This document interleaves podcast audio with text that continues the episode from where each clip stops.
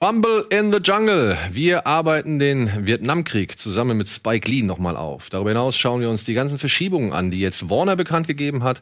Und wir gucken ein wenig zurück in die Vergangenheit und ich denke mal, finden noch ein, zwei andere schöne Themen. Bis gleich. Kino Plus, hier.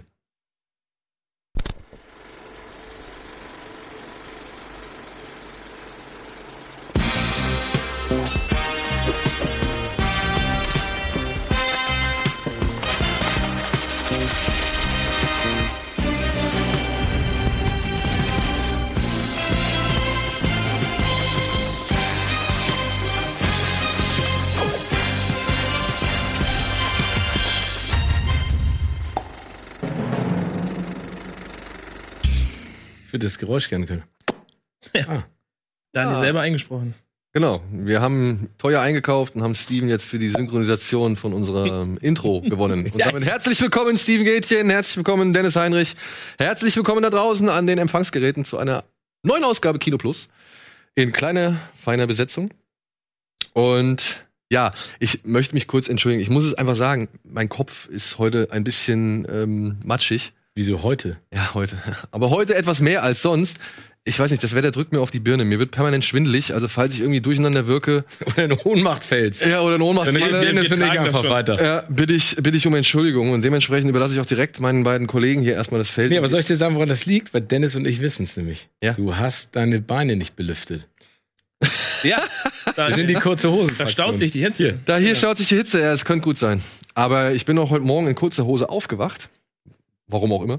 Und ähm, Wieso bist du, so, bist du sonst in langer Hose im Bett oder was? Oder bist du in langer Hose ins Bett gegangen und in kurzer Hose aufgewacht? Ja, das genau. ist eine Geschichte, So, die ich so, gerne so, so ein Cowboy-Onesie hinten mit der Klappe, oder? du warst der Letzte, den ich gestern Abend noch gesehen habe. Stimmt. Ja, Aber ich habe dich nur zum Bus gebracht, nicht nach Hause. ja das sagst du jetzt.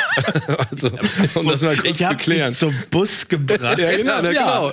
So macht man das heutzutage. So, um dieses unangenehme Kapitel jetzt mal zu beenden. Liebe Freunde, was habt ihr als letztes gesehen? Dennis, komm, fangen wir an. Ich habe gestern tatsächlich ähm, endlich The Salvation, äh, Fahrt der Ver... Ach, ähm, Vergeltung. Fahrt der Vergeltung. Mit, Ma mit, Mit Mads Mads Mikkel- Mikkelsen. Oh, der Western. Ja. Der, der schwedische, glaube ich, oder irgendwie. Das ist auf jeden Fall kein ja, es ist amerikanischer auf jeden Fall, glaube ich, ein, ein nordischer. Oder nordischer, ja. Ich weiß nicht aus welchem Land, aber den habe ich äh, lange vor mir hergeschoben. Aber gestern äh, habe ich den zufällig bei Amazon entdeckt und habe den dann geschaut. Gut. Ich finde den auch wirklich Ja. gut. Also allein diese Kutschfahrt am Anfang, wo die Mhm. zwei Jungs dann plötzlich da einsteigen und diese Situ- Situation halt wirklich echt unangenehm anspannend wird so Ja. und auch das was dann halt danach passiert das fand ich schon Ist natürlich schon schon also waren schon 15 Minuten das mit denen man Western. das ist ein Ja, Western genau, richtig. Also es geht darum, dass, dass zwei, zwei dänische Soldaten äh, nach dem Krieg gegen die Preußen nach Amerika gehen, dort sieben Jahre arbeiten, sich einleben und dann holen die ihre Familien sozusagen nach. Und dann Okay. entspinnt sich der Film. also Aber Mats Mikkelsens. er ent- entspinnt sich so gesehen mit einer Tragödie relativ zu Beginn Die schon, ich, ich fand die tatsächlich ein bisschen, also es ist natürlich konstruiert, um diesen Film zum Laufen zu bringen. natürlich Der Zufall Ist das ein Rachefeldzug? so gesehen Genau, bisschen, ja, ja. schon so ein Rachefilm. Und ähm, ist sehr, sehr gefühlt, so ein bisschen sehr europäisch gefilmt, sehr, Mhm. sehr langsam, sehr ruhig. Also zumindest die erste Hälfte und ab der Hälfte wird es dann eher schon wieder. Ja, typ, also so ein Western hat am Ende natürlich dann auch seinen Showdown, mehr oder weniger, der kommt. Aber das mag ich ja, ne? Mhm. Also so, ich finde, ja, meine Lieblingswestern sind ja so Wired Up, Open Range äh, hier, die finde ich super. Mhm. ja Oh, ich mag die so gerne. Weil das so langsam, das so, so, so epochal. Mhm. Das Gute an dem Film ist, finde ich, der ist, glaube ich, ich habe am Ende auf die Uhr geguckt, nur 92 Minuten lang. ja der ist Oh, Und der hat keine Längen, der geht wirklich. Ah, das ist cool. Der Ja. Mittelteil, den, wo du denkst, so, ah, jetzt kommt der noch mal wieder, kommt wieder so ein, da geht's wieder bergab und bis zum Finale, aber es ist nicht. Es geht vom Mittelteil, es geht sofort weiter, bis ins Finale zieht er dann durch und Und äh, der ist halt, also von den, auch von den Landschaftsaufnahmen ist der eher ungewöhnlich, aber deswegen auch irgendwie so reizvoll. Oder das, das sieht halt sehr ansprechend aus, weil die da halt nicht in diesen typischen Western-Settings oder Ja. in diesen typischen Western- oder Drehorten, sag ich jetzt mal, okay. äh, gedreht haben, sondern irgendwie ganz eigene Drehorte gefunden. Das ist halt, das wirkt alles eher weiß als beige zum Beispiel oder, oder gelblich. ja, schon. Ja, und, und äh, wie, also wirklich, das wirkt halt schon wie ein Western, aber irgendwie mit einer anderen, komplett anderen Farbgebung und, und, und Umgebung. Ja, also Aber funktioniert. Ja, absolut. auf jeden Fall. Jeffrey Das- Dean Morgan als Bösewicht. Ah, okay. Auch ein sehr, sehr klassischer Western, Western-Bösewicht. Funktioniert gut.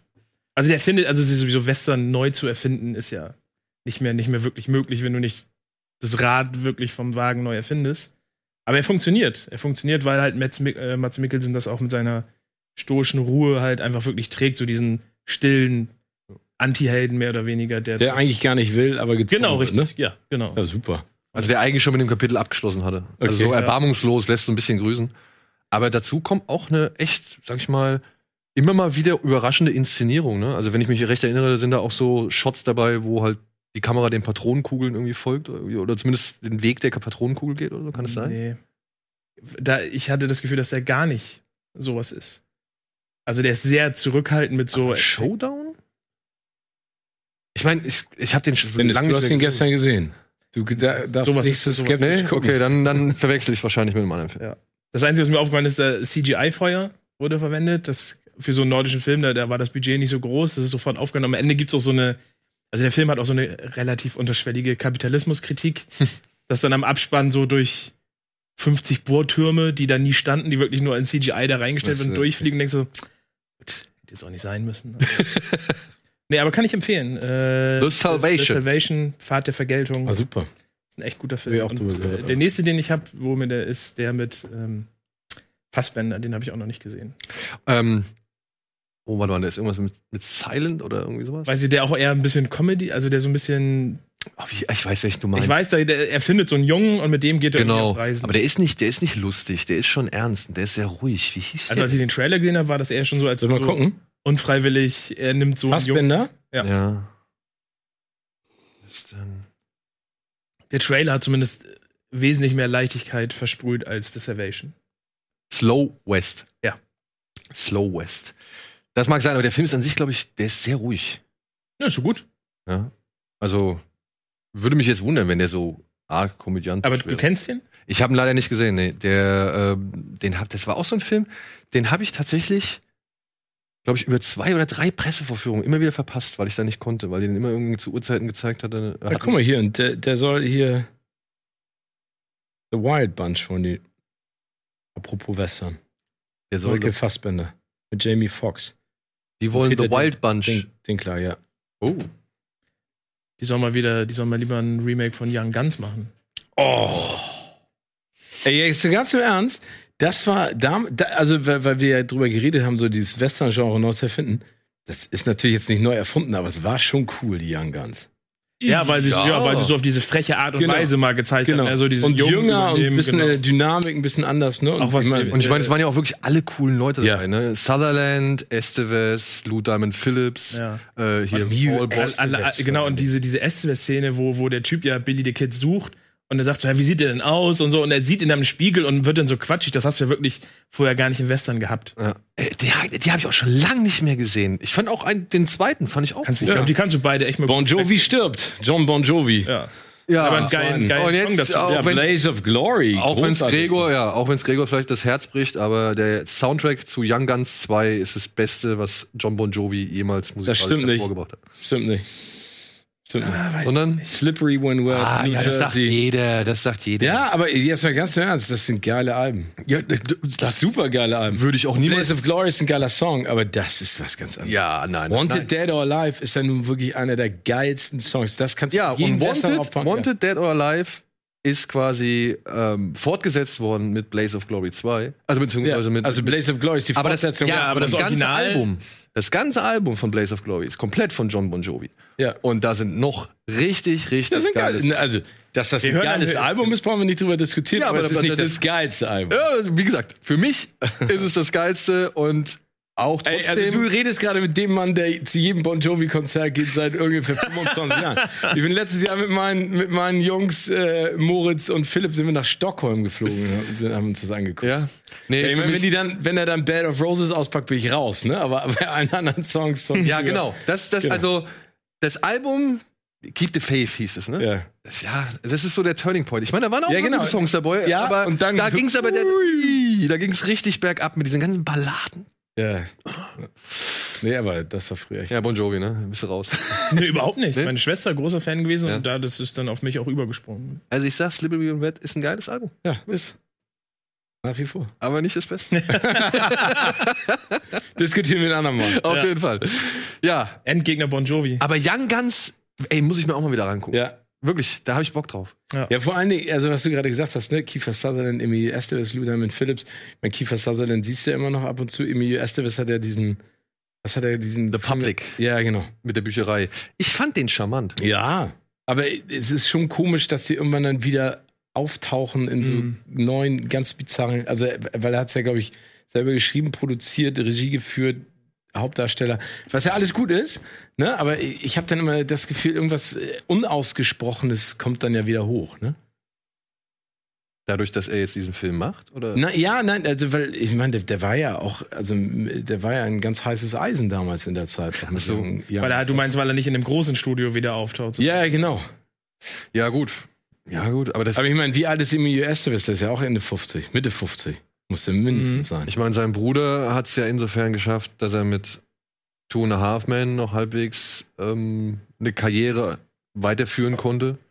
Aber ich glaube, er hat einfach den Sprung verpasst. Und was sollen die auch irgendwann machen? Das waren ja alles eher die, die, ja, die Young Guns, ne? Also Ja. das waren ja halt wirklich die Jungstars, Ja. die dann, Ja klar, das ist auch schwierig. die dann irgendwie halt natürlich die richtigen Rollen brauchen, um dann halt die Karriere weiterzuführen. Wenn man überlegt dir mal hier äh, Christian Bale, ne, wenn du dir mal überlegst, wo der angefangen hat und der hat das ja, der, also der hat ein paar Bumps gehabt, aber der ist dann ja durchgerauscht und dann immer weiter. Und ich meine, der wird ja nicht mehr Aber wegzudenken sein. Aber ich würde sagen, die Bums eines Christian Bale sind schon ein paar andere Kaliber oder Filme Ja, aber trotzdem, wenn du anfängst, wie, wie alt war er damals? Hier Empire of the Sun? zwölf.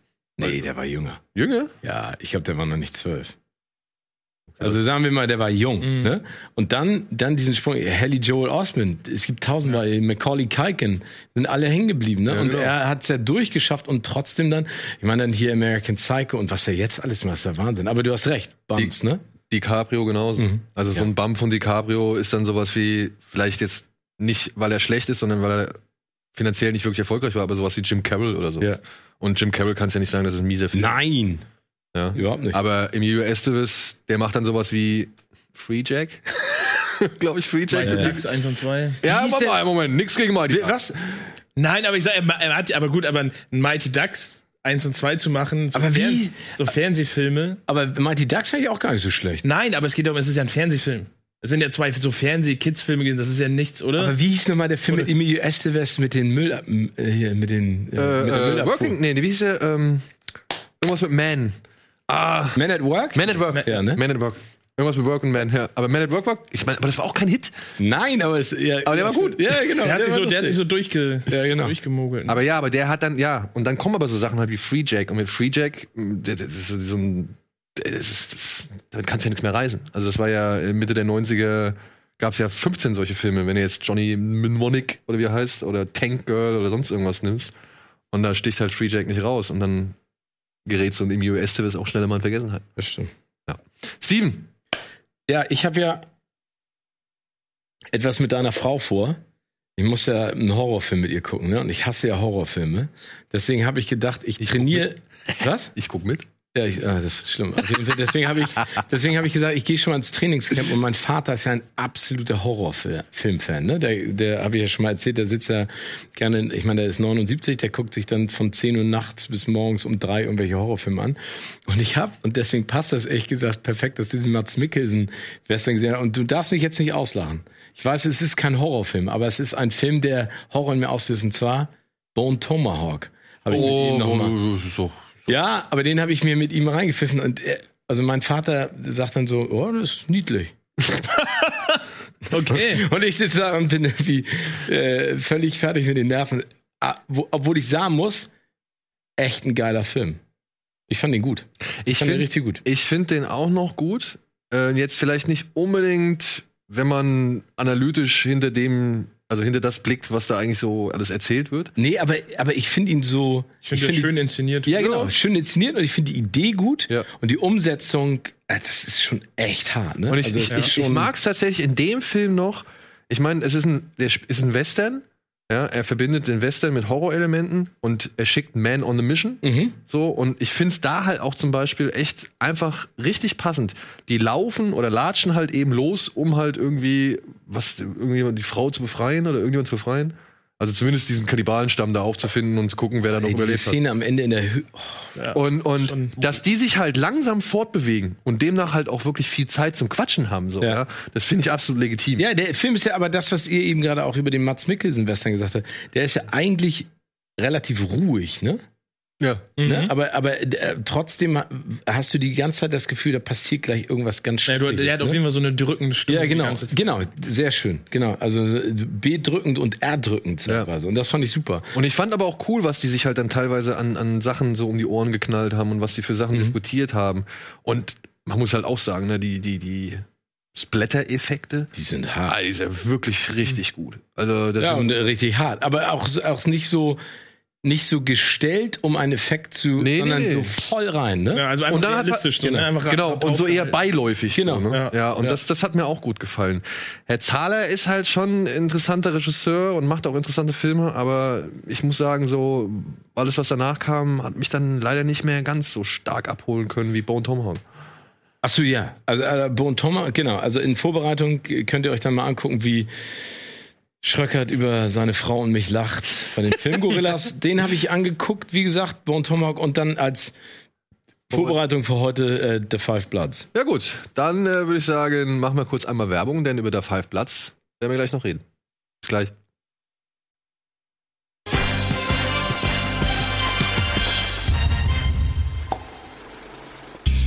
Alvin, der Regisseurnator, treibt uns gnadenlos an. Und deswegen heiße ich euch herzlich willkommen zu einer weiteren Ausgabe Kino Plus mit Steven Gätchen, Dennis Heinrich und meiner Wenigkeit.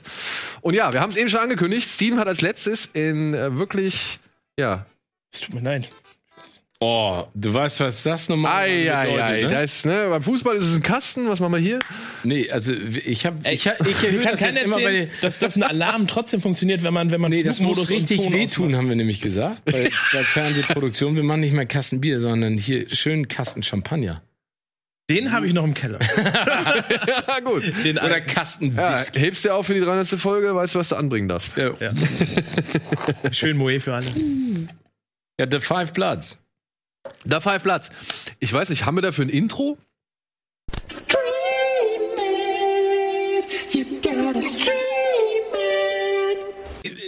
Wenn ich einmal ganz kurz ein, ein loslegen darf, ne? Ja. Also, wir haben ja eben über Unique Stories geredet, ne? Also, wie kann man eine, ein Thema, das ja wabert, vor allen Dingen in der amerikanischen Geschichte ganz wichtig ist, auch vor allen Dingen in vielen amerikanischen Filmen verarbeitet wird, neu auflegen möchte, dann hat Spike Lee mit The Five Bloods eine sehr gute Idee an den Tag gelegt. Ne? Also es geht ja um den Vietnamkrieg und es geht ja in diesem Fall darum, äh, um afroamerikanische Soldaten, die im Vietnamkrieg gedient haben und vor allen Dingen, was sie für ihr Land getan haben, weil das ja vor allen Dingen in der aktuellen Diskussion ja noch viel extremer behandelt wird. Die Herangehensweise finde ich gut. Ich finde auch, dass Spike Lee als Regisseur und als Person ähm, extrem provokativ ist. Ne? Äh, äh, dies Jahr bei den Oscars, nee, letztes Jahr bei den Oscars, als er dann auch für Black Clansman ähm, zu Unrecht meiner Ansicht nach äh, den Oscar gewonnen hat äh, als bestes Drehbuch, war der auch auf dem Teppich voll auf Konfrontation. Ne? Ich meine, das war ja auch die große Kontroverse zwischen Black Clansman und Green Book. Green Book. Die kann ich aus seiner Position auch verstehen. Was ich finde, was er, also ich finde, er hat eine schöne Klammer geschaffen. Ich finde, er hat äh, wirklich beeindruckendes Archivmaterial auch zutage gefördert. Aber, und das ist nur meine persönliche Meinung, wir kommen wieder an einen Punkt, ne? Und das ist so, ich habe das gelesen, es ist so ein bisschen die Idee von Three Kings, ne, die er hier so eingeflochten hat, aber die so rausfällt. Die, die fühlt sich nicht im Kontext manchmal harmonisch an mit dem Rest, was er da sagen will und machen will. Und ich finde, das ist auch bei Black Clansman, also Black Clansman beruht ja auf einer wahren Geschichte. Was für eine Wahnsinnsgeschichte. Ähm, der, Film hat mich nicht, ke- keine Ahnung, ich weiß nicht, ich habe, glaube ich, einfach manchmal ein Problem mit der Art und Weise, wie Spike Lee Filme macht. also, da, da, das, also mein, mein Fazit ist sehr ambitioniert, gute Idee, aber in der Umsetzung am Ende nicht das, was ich mir gewünscht hätte. Und auch manchmal in den Dialogen und so, ich, das hat irgendwie nicht so richtig. Ich weiß nicht, wie es euch ging, nicht so richtig gefunzt. Also ich äh, kann Steven da irgendwie nur, nur zustimmen. Ich, also ich mochte den. Also der hat mich auch schon mitgenommen, auch gerade durch die Archivbilder und auch äh, viele überraschende Dinge, die dann in dem Film passieren. Ähm, was mir bei Cla äh, Black Clansman zum Beispiel auch nicht, nicht gefallen hat, war, ich konnte immer nicht richtig einordnen, was ist jetzt ernst und was ist irgendwie Humor. Ich finde, der hatte, der hat immer nicht den Spagat geschafft, oder wenn er den überhaupt machen wollte, soll das jetzt eine, eine Satire sein, soll das eine Komödie sein oder erzählt er sozusagen die Geschichte eins zu eins nach? Und so ging mir das hier auch. Der hat halt manchmal, also äh, zu Beginn, so in der ersten Hälfte, spielte er sogar noch mit den, äh, mit den Aspect Ratios. Also da verändert sich ja das Bild auch immer noch, bis es dann irgendwann halt komplett bleibt. Und dann tauchen aber auch, also dann, dann, dann findet sich die Story in der Mitte und erzählt sich so, hangelt sich an Punkt, Punkt nach. Und dann gibt's dann aber auch mit, gibt's dann immer auch die Szene mit, ähm, ach, wie heißt der, Deluna, Delroy? Delroy Lindoy, äh, Lindo. Delroy Lindo, wie auf einmal mehr oder weniger ähm, so, so ein Monolog hält, wo ich denke, okay, das bricht dann auf einmal wieder mit der Geschichte und es wird auf einmal wieder zu so einem Kunst, ich nenne es jetzt mal Kunstfilm, so wo halt die Ästhetik und die Art und Weise der Erzählung, eine, wie du schon sagst, eine komplett eigentlich andere ist, als sie vorher war. Das mag vielleicht sein, auch sein Stilmittel gewesen sein, aber ich finde auch, du hast recht, dass dadurch hakelt das. Also es wird nicht mehr, nicht mehr so flüssig erzählt und denkst auf okay, was, was soll das jetzt? Wo kommt jetzt, was hat dieser Dialog, äh, dieser Monolog, den er führt, jetzt mit der Geschichte zu tun? Vielleicht ist das was, was man auch nur dann versteht, wenn man irgendwie selber ähm, schwarz in Amerika ist oder auch aus diesem aus Veteran ist, aber mir hat dieses äh, auch dieses über Gott reden und so was was was da passiert, das hat mich halt auch rausgerissen, weil, weil mir da auch der Bezug dann einfach auch gefehlt hat. Ja, ich, du, ähm, mir geht's ähnlich wie euch. Ich finde, es ist ein Wunder- oder verwunderlicher Film. Ja, und ähm, auch was du gesagt hast, ne?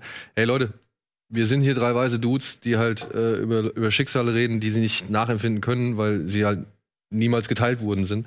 Und mir ist es auch klar, und das äh, wollen wir hier auch nicht irgendwie unter den Tisch kehren, so, aber wir gucken uns diesen Film an, weil wir Interesse an, an Filmen haben, weil wir Spike Lee für seine Arbeit schätzen und weil wir daran interessiert sind, was er halt wieder zu sagen hat. Und dann schaut man sich diesen Film an. Es geht um diese vier übrig gebliebenen Vietnam-Veteranen, die zum einen die Gebeine ihres Freundes finden wollen. Chadwick. Aber zum anderen auch gleichzeitig, ähm, ja, eine ganze große Menge Gold, die sie damals verbuddelt haben im Vietnamkrieg, äh, zurückholen oder zurückbringen wollen. Um damit, ja, der eine möchte Gutes tun, der andere möchte damit eigentlich nur weiß ich nicht, wie soll man sagen, der eine möchte nur den Ruhestand irgendwie genießen und wieder andere haben ganz andere Pläne. Und ich, ich mag dieses Man on a Mission Ding. Ich finde das cool. Ja, das ist echt, ja, ich, das ist so etwas, was mich, was mich immer wirklich interessiert und wo ich gerne, gerne mitgehe und wo ich das auch verfolge. Und wenn es auch am Ende, sag ich mal, nicht so ein positives Ende findet, wie jetzt zum Beispiel bei Sorcerer oder auch Triple Frontier, so, ne, dann ist das alles für mich fein. Ist alles cool ich muss nur sagen, dieser Film, der fühlt sich mit zweieinhalb Stunden halt dann doch einfach zu lang an, ja. mhm. weil ich das Gefühl hatte, dass, wie Steven, dass ihm die Geschichte irgendwann gar nicht mehr so wichtig ist, sondern vor allem die Aussagen, die er treffen möchte. Und wirklich jedes Thema, was irgendwie Spike Lee wichtig ist, worüber er sich auskotzen möchte oder worüber oder worauf er aufmerksam machen möchte, das wird noch in diesen Film reingepresst, sodass du spätestens ab der Hälfte dich fragst, wo soll das jetzt hier enden oder was was ist das hier? Mhm. Dann werden noch mal irgendwie Tablettenabhängigkeiten besprochen, ja? Dann geht's irgendwie um weiß ich nicht, popkulturelle Zitate und, und irgendwelche Afroamerikaner, die die Popkultur geprägt haben, die halt auch nochmal damit reingepresst werden. Und ich sitze davor und denke. Ja, ich meine, so, diese ganze Geschichte hier mit äh, Trump, ist ja, ja, auch noch ein Teil davon, ne? Also das, was ihr beide sagt, ich glaube, Stilbruch und zu viele Themen. Ich glaube, also man hat so ein bisschen, Entschuldigung, wenn ich dich einmal kurz unterbreche, man hat so ein bisschen das Gefühl, als wäre es so sein letzter Film. Ja. Weißt du, was ich meine? Ja. Also, ich will alles noch mal sagen, genau. was mich, äh, was bevor ich mich, keine Filme mehr machen darf. Genau, was ja totaler Bull ist, ne? Ja, es ist, ja, es ist so ein bisschen das Gefühl, als würde er sozusagen eher sein sein Wissen dass er ja in der Lage ist, gute Filme zu machen. Das, das, als würde das weggedrängt von seiner Wut und von seiner Verzweiflung, dass er jetzt unbedingt was machen muss, weil was ich zum Beispiel auch mitgenommen habe, ähm, um bei diesen Aussagen zu bleiben, wenn ich das richtig in dem Film verstanden habe, da könnt ihr mich gerne korrigieren, dass ja sozusagen viele ähm, schwarze Amerikaner sozusagen als erstes Regiment nach Vietnam geschickt wurden, um sozusagen in Anführungsstrichen auch Kanonenfutter zu sein, um ja. zu gucken, was passiert. Und wenn du dir das nochmal, das ist zum Beispiel, was ich nicht vorher wusste, und wenn ich das jetzt zum Beispiel nochmal verinnerliche und das in mein Wissen über schwarze Geschichte hinzufüge, kann ich umso mehr verstehen, dass die die Schnauze voll haben von Amerika und wie sie behandelt werden. Das finde ich ist finde ich ist eine Information, die gut ist, die man aufnehmen kann, um Verständnis aufzubringen. Aber das nicht zu Ende zu bringen am Ende, sondern das dann wieder in so einem in so einem okay und jetzt kommt noch das und kommt noch das und das ist auch noch so anstatt an sich an ein Thema zu fokussieren und das sozusagen rüberzubringen, um dieses Verständnis bei allen zu schaffen, anstatt dass alle sagen, so, okay, aber jetzt muss ich mich noch darauf konzentrieren und das sagst du mir noch und das sagst du mir noch. Und der Film wäre so stark gewesen, hätte er sich nur darauf konzentriert. Ja, ne? Genau. Vor allem, man muss es auch mal sagen, ne? Ein Action-Regisseur wird Spike Lee in diesem Leben wahrscheinlich auch nicht mehr. Ähm, diese, diese Kampfszenen, die sie da drin hatten, die fand ich zum einen befremdlich, weil es halt die alten Darsteller sind, die halt sich in jung spielen, ohne dass sie irgendwie geschminkt werden oder sonst irgendwas. Das ich habe ich also ich hatte da am Anfang sehr viele Probleme mit. Ich habe dann später auch akzeptiert, okay, das ist eine Erinnerung und die sehen sich halt jetzt im Dschungel von damals, aber und da muss ich sagen, da finde ich ist es dann einfach auch irgendwo ein inszenatorisches Versäumnis von mir aus, ähm, wenn Spike Lee es voll kaschiert, dass es am Anfang die alten Darsteller sind, die da in der Vietnam-Rückblende Mhm. gezeigt werden. Du siehst am Anfang vor allem ist der Fokus auf Chadwick Boseman. Das ist ja auch okay, weil er ist das große Ideal, dem die alle hinternach, äh, hinterherstreben und den sie ehren wollen, dessen Gebeine sie, äh, sie finden wollen. Und dass der da irgendwie im Zentrum steht als diese, sag ich mal, Führungsfigur, die er damals war, ist vollkommen verständlich. Aber am Anfang, wie gesagt, er kaschiert es einfach viel zu sehr, als dass ich von vornherein irgendwie akzeptieren kann, dass das jetzt so eine Art ja, surreale Rückblende ist oder so eine Ja, das ist das eben. Ich hab, Traumsequenz. bei mir ist es auch beim erst beim zweiten Mal habe ich dann das verstanden und wenn du es erst beim zweiten Mal irgendwie raffst, dann, äh, dann funktioniert es halt nicht gut. Ja. Und, äh, wenn du Und solche Sachen hat er andauernd und dann auch so Anschlussfehler drin, wo ich mir gedacht habe, ey, Spike, du bist doch jetzt so lange im Business. Das, Das ist mir auch so manche Szenen, wo irgendwie auch eine Bewegung sich Ja. wiederholt hat. Wo du wo wahrscheinlich dann wirklich, das ist, dass er sagt, ey, ich bring den jetzt Ja, raus. aber, so, aber wenn du, erstmal ganz im Ernst, ne? Also Spike Lee ist zwar lange im Geschäft, aber wenn du dir mal die Filme anguckst, die waren immer rough. Die waren immer rough, ne? Also genau, also und es, es war, ich finde, es gibt kein, also das, was ich spannend an Spike Lee finde, ist, das, was du und du ja auch gesagt hast, Dennis und, und, und Schröck, dass der ist ja eine total starke Stimme in dem, was da passiert. Der scheut sich ja auch nicht politisch voll auf die Zwölf zu hauen. Das finde ich sensationell, ne? Aber er ist wirklich kein großartiger, Fi also das ist jetzt ein bisschen mies vielleicht, ne? Aber er ist jetzt nicht, also ich habe das Gefühl, dass er manchmal das, was er sagen will, nicht umsetzen kann. Ja. Weißt du, was ich meine? Und das hat jetzt nichts, also ich, ich, dass ihm manchmal vielleicht ein bisschen das Handwerk fehlt. Und das ist jetzt aus einer arroganten Position heraus, ohne dass das jetzt gemein gemacht, aber es gibt so, es gibt reichlich Regisseure, die einfach wissen, wie sie es dann bildlich, visuell umsetzen. Und das sind dann diese Dinge, worüber wir jetzt gerade gesprochen haben. Das hakt dann einfach, ne? Ja. weil du, weil du, du kommst aus dem Fluss raus, anstatt dass es stringent Mhm. thematisch zu Ende erzählt wird und dann, wie gesagt, diese Actionsequenzen und sowas, das ist alles so, so ein Fremdkörper, der, Ja. der nicht sein muss, weil er di- diese Geschichte nicht verstärkt oder de, den Film besser macht, sondern man hat das Gefühl, er dachte, es wäre jetzt gut, das reinzupacken, ohne dass es Ja. wirklich Sinn macht. Ne? Und auch so ein Monolog ist ja, ich meine, es gibt so viele Filme, wo, wo die mit Stilbrüchen arbeiten, wo dann auf einmal frontal in die Kamera gesprochen wird, wo einer einen Monolog hält, der, wo du sagst so, wow, ne? Aber da passt Jean-Claude Van Damme in JVCD. ja, genau. Ja, aber, aber, aber da, da, da passt es leider nicht ran. Das ist so schade, weil, weil ich bin äh, voll motiviert in diesem Film, oder habe ich mir angeguckt. Ich schreck mittlerweile immer zurück, wenn ein Film zweieinhalb Stunden ist, weil dann denke ich immer so, oh, kann er das halten? Ne, das ist ja auch immer noch. Seit Bollywood bin ich da eines Besseren belehrt. Ja, aber ne, The Irishman mit drei Stunden.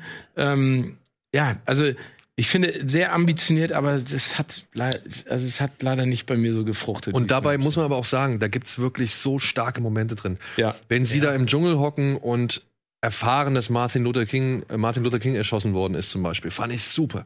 Ja, weil Ja, aber, aber was für eine geile Aus also was für eine geile Situation, ne? Ja, und das, das fand ich cool, ja. Und aber auch, ich, ich hab's wirklich nicht verstanden. Ja, ich meine, ich weiß, okay, ich sehe den, den Sinn und Zweck für diese Figur, aber dann installieren sie am Anfang die Tochter des einen Soldaten, beziehungsweise installieren sie am Anfang oder zeigt er am Anfang, dass einer der GIs mit einer Vietnamesin eine Tochter hat, die er jetzt gerade am- zu Beginn des Films irgendwie kennenlernt. Aus der Geschichte hättest du einen eigenen Film machen können. Ja. Wirklich, weil Und, ich, und da lässt du auch nicht die Geschichte der afroamerikanischen Soldaten im Vietnamkrieg außen vor, weil das ist eine Begleiterscheinung, das ist ein Ergebnis deren Einsätze in, in Vietnam, ja, dass sie dann halt auch irgendwie. Ja, es fühlt sich halt so an, weil es gibt ja zwischen der Mutter und dem GI gibt's ja dann am Anfang dieses, diesen, diese kurzen Dialog, wo sie sagt, ja, sie ist als Bastard aufgewachsen und so, wo dann auch noch mal diese Kritik rein, wo du, du das Gefühl hast, das wird nur installiert, damit diese, damit die Mutter noch mal diesen, diesen Satz sagen. diesen Satz sagen kann, um noch mal zu erklären, ja, auch hier hat sie als, als Halbschwarze unter Oppression zu leiden, so. Was Ja. bestimmt auch so passiert ist und was super schlimm ist, aber wenn es dem Medium nicht zuträglich ist, wird es schwer, diese Botschaft halt vernünftig zu vermitteln. Und das ist, glaube ich, Ja, aber, aber ich, also Problem wie gesagt, ich Film. glaube, ich glaube, ihr, ihr beide äh, was, was, was Richtiges gesagt. Ich glaube, dass er äh, bei Black Clansman hat es ja ein bisschen äh, auch ge gekrächzt im Gebälk, ne? Also ich fand die, ich, ich finde die Geschichte einfach immer noch absolut Wahnsinn. Ich glaube, das war dann auch ausschlaggebend dafür, dass er mit so vielen Preisen überhäuft wurde und auch den Oscar gekriegt hat, weil so eine Geschichte zu finden, das umzusetzen, das ist ja schon was Spannendes, ne? Aber ich finde da auch dieser, diese, diese Waage zwischen Comedy, eine Ernsthaftigkeit, wie schlimm diese Situation eigentlich ist. Und ich habe das Gefühl, erst mit so einem, mit so einer Motivation auch aus dieser, aus diesem Erfolg rausgegangen, dass er noch mehr Sachen in diesem Bereich ansprechen möchte. Und das finde ich extrem ambitioniert und total wichtig. Ich finde es, wie gesagt, nur schade, dass er das so überladen hat und versucht hat, in einen Film zu quetschen. Auf der anderen Seite muss man jetzt vielleicht auch noch mal bedenken, ich glaube, was, und das ist nur eine Vermutung, aber ich vermute halt auch, dass, und das ist das, was meiner Ansicht nach dem Film so ein bisschen auch das Kreuz bricht, er hat ein ernstes Anliegen und das ist, wird am Ende noch mal ganz deutlich, Mhm. wenn er gewisse Menschen der Black Lives Matter Bewegung zeigt. Ähm, ich glaube nur, er wollte gleichzeitig auch so ein bisschen die Blaxploitation-Liebe und, und das Blaxploitation-Ding irgendwie mit da einweben. Und ich glaube, das ist der Ansatz, an dem wir uns alle so ein bisschen reiben, weil da eben viel drin war. Ich meine, wir haben alle Dolomite gesehen und was die alles in ihren Film unterbringen wollten, so, ja. Ähm, ich glaube, das ist so ein Ansatz, den er da auch verfolgt hat, der da mit reinspielen sollte, weil er ja nun mal auch zur afroamerikanischen Kultur gehört. Und ich finde, das ist halt das, was dem Film dann leider eben zu viel macht. Ja, er ist jetzt einfach zu viel. Ja. Ja. Ich finde es halt schade, dass es halt auch zulasten der, der Schauspieler geht, weil Delroy. Obwohl Delroy Lindo macht das wirklich. äh, Genau, genau. Die machen das alle mag gut. ich so gerne. Ja. Ne? Ich finde, ich finde, der hat sich auch überhaupt nicht verändert. Nee, ich habe ich hab den gesehen, doch, der sieht genauso aus wie in nur noch 60 Sekunden, wo er den, wo er den Polizeikommissar spielt. ähm, aber die, der ich meine auch, Der auch hat eine diese, schöne Leichtigkeit. ja, ich, aber ne? der hat auch diesen Monolog und auch dieses, warum er Trump gewählt und so. Ich finde, der hat das alles super gespielt, aber wenn du die dann in so einen Film packst, Ey, und das ist auch etwas, was ich nicht so ganz verstanden habe, ne? Weil wenn man jetzt mal wirklich Black Landsman und, und The Five Bloods so hintereinander sich betrachtet. In Black Landsman wurden die ganzen dummen Idioten mit den Make America Great Again Parolen in Verbindung gebracht. Ne? Also, dass das alles nur bei den Deppen angekommen ist. So. Und das fand ich halt damals schon so ein bisschen schade, weil es ist halt nun mal nicht nur bei den Deppen angekommen, sondern es ist halt auch in der Mittelstand oder der Mittelschicht angekommen, die nämlich Ich meine, Trump ist, äh, Trump ist nicht äh, äh, an die Macht gekommen, weil nur Depp ihn gewählt Genau, hat. Ne? genau, das meine ich. Und jetzt setzt er erstmals so diesen schwarzen Charakter dahin, der halt wirklich plötzlich Republikaner ist und auch noch die Kappe trägt und so und so ein gewisses, ich weiß nicht, Zerrbild oder Paradox darstellt so. Und dann frage ich mich, untergräbst du damit jetzt weiß ich nicht, deinen eigenen Film, den du vorher gemacht hast, so? Oder, oder ist es einfach nur eine Erkenntnis, dass du es vorher vielleicht zu einfach gemacht hast? Ja, aber dann kommen wir, glaube ich, genau zu dem Punkt, den Dennis schon gesagt hat, auch zu Black Clansman. Ne? Vielleicht hat er da auch zu hart den Kontrast gesetzt zwischen Gut und Böse. Weißt du, was ich meine? Ja, also die ja. Geschichte von Black Clansman ist ja so absurd, dass du sagst, es kann ja gar nicht sein. Es kann ja gar Ja. nicht sein, dass das wirklich mal passiert ist. Und vielleicht wollte er das einfach noch krasser machen, ne? Und hat deswegen dann auch ganz klare Antagonisten geschaffen, ganz klare Helden und das miteinander verwoben. Ne? Also es ist so ein bisschen wie hier, wie hieß der damals hier Four Lions? Äh, Ja, äh, ja, ne? ja. Also wo, du sagst so, Boah, Alter, das war halt eine richtig krasse Satire, ne? ja, ja, genau, ja, aber da, genau, und das schafft Black Clansman leider nicht so richtig, ne? Aber es, es gibt ja trotzdem auch, es gibt ja auch Schwarze, die Trump gewählt haben. Also es ist ja nicht so, dass. Und, Ey, das, und, und das fand ich übrigens hart, ne? Dieses, dieses Bild von, von Trumps Rede, Ja. wo dann der, der, der Und, und Schwarze im wenn du dann ist. überlegst, dass der, der, der Charakter von äh, Delroy sozusagen ähm, auch irgendwie so mit, diesem, mit dem Krieg noch zu kämpfen hat und psychisch am Ende ist und irgendwie danach sein, seinen Weg gesucht hat und deswegen vielleicht irgendwann Trump gewählt hat. Also das Problem ist auch diese Geschichte, was das, warum er das gemacht hat und warum er so ist, wie er ist, die findet ja auch im Film Komm, schnell. kaum statt. Du hast am Ende noch den Brief, So, da, wird, da, da erfährst du aber auch nicht viel mehr. Und wie gesagt, in dem Monolog, der ist auch mehr schon fast in so einer Halluzination irgendwie gesprochen. Also Den habe ich auch aus der Halluzination oder aus dem Wahnsinn heraus äh, nachempfunden. So. Also ja, weil dann der, Har- weil auf einmal dieser harte Cut. ich, ja, ich fand es ne? aber, ich fand es aber okay, aber diesen harten Cut, wo er plötzlich dann da am, am Buddeln Ja. ist, den fand ich auch wieder so merkwürdig. Und ich muss auch eine Sache sagen, ja, ich finde, das ist legitim, das kann er machen, ist okay. Aber ich störe mich jetzt doch noch mal dran, denn wir erinnern uns an das Ende von Black Landsman, an die letzten Bilder, die er da präsentiert. Und da habe ich schon damals mit dem, gesagt, Mit, mit dem Fackellauf, ne? genau, wo das Auto in diese Menschenmenge Ja. reinrast. Also diese richtigen, richtigen, Ja, äh, die aktuellen, das war ja direkt zu dem genau, das war zu dem Zeitpunkt. Und In Virginia. Und ich dachte in mir noch so- Charlottesville. Da bin ich zur Highschool gegangen. Ja. Und ich, ich dachte mir noch so, hey, mir ist klar, dass du genau auf sowas hindeutest, genau, dass du sagst, es ist noch nicht vorbei und es ist immer noch schlimm und, und so weiter und so fort. Aber du gehst aus Blacklandsman und das Letzte, was du hast, sind die Bilder eigentlich von diesem echt miesen Anschlag oder von dieser wirklich wahnsinnigen Attacke da, ja. Und von dem Mob, der da mit Fackeln durch. Genau, genau. Und, und irgendwie verblasst dann der Film dagegen, der da vorgezeigt worden ist. Wenn du verstehst, was ich meine. Ja, aber ich, da muss ich, da bin ich anderer Meinung. Ich fand, dass es bei Black Clansman war der Film und die Dokumentaraufnahmen danach ging wesentlich einfacher Hand in Hand, als es jetzt bei Five Bloods war. Genau, und sage ich, kann ich aber noch mit leben. Jetzt bei Five Bloods finde ich das zu exzessiv, weil kannst du nicht, also was sagst du, was, was sagst du aus, was nicht allein schon stark genug ist, dass du solche Bilder dafür brauchst? Weißt du, was ich meine? Er, er, er macht Also ja diese, braust du brauchst du die wirklich diese, Bilder, brauchst du um- diese realen Schreckensbilder, um das zu verdeutlichen, was dieser Film halt aussagen möchte.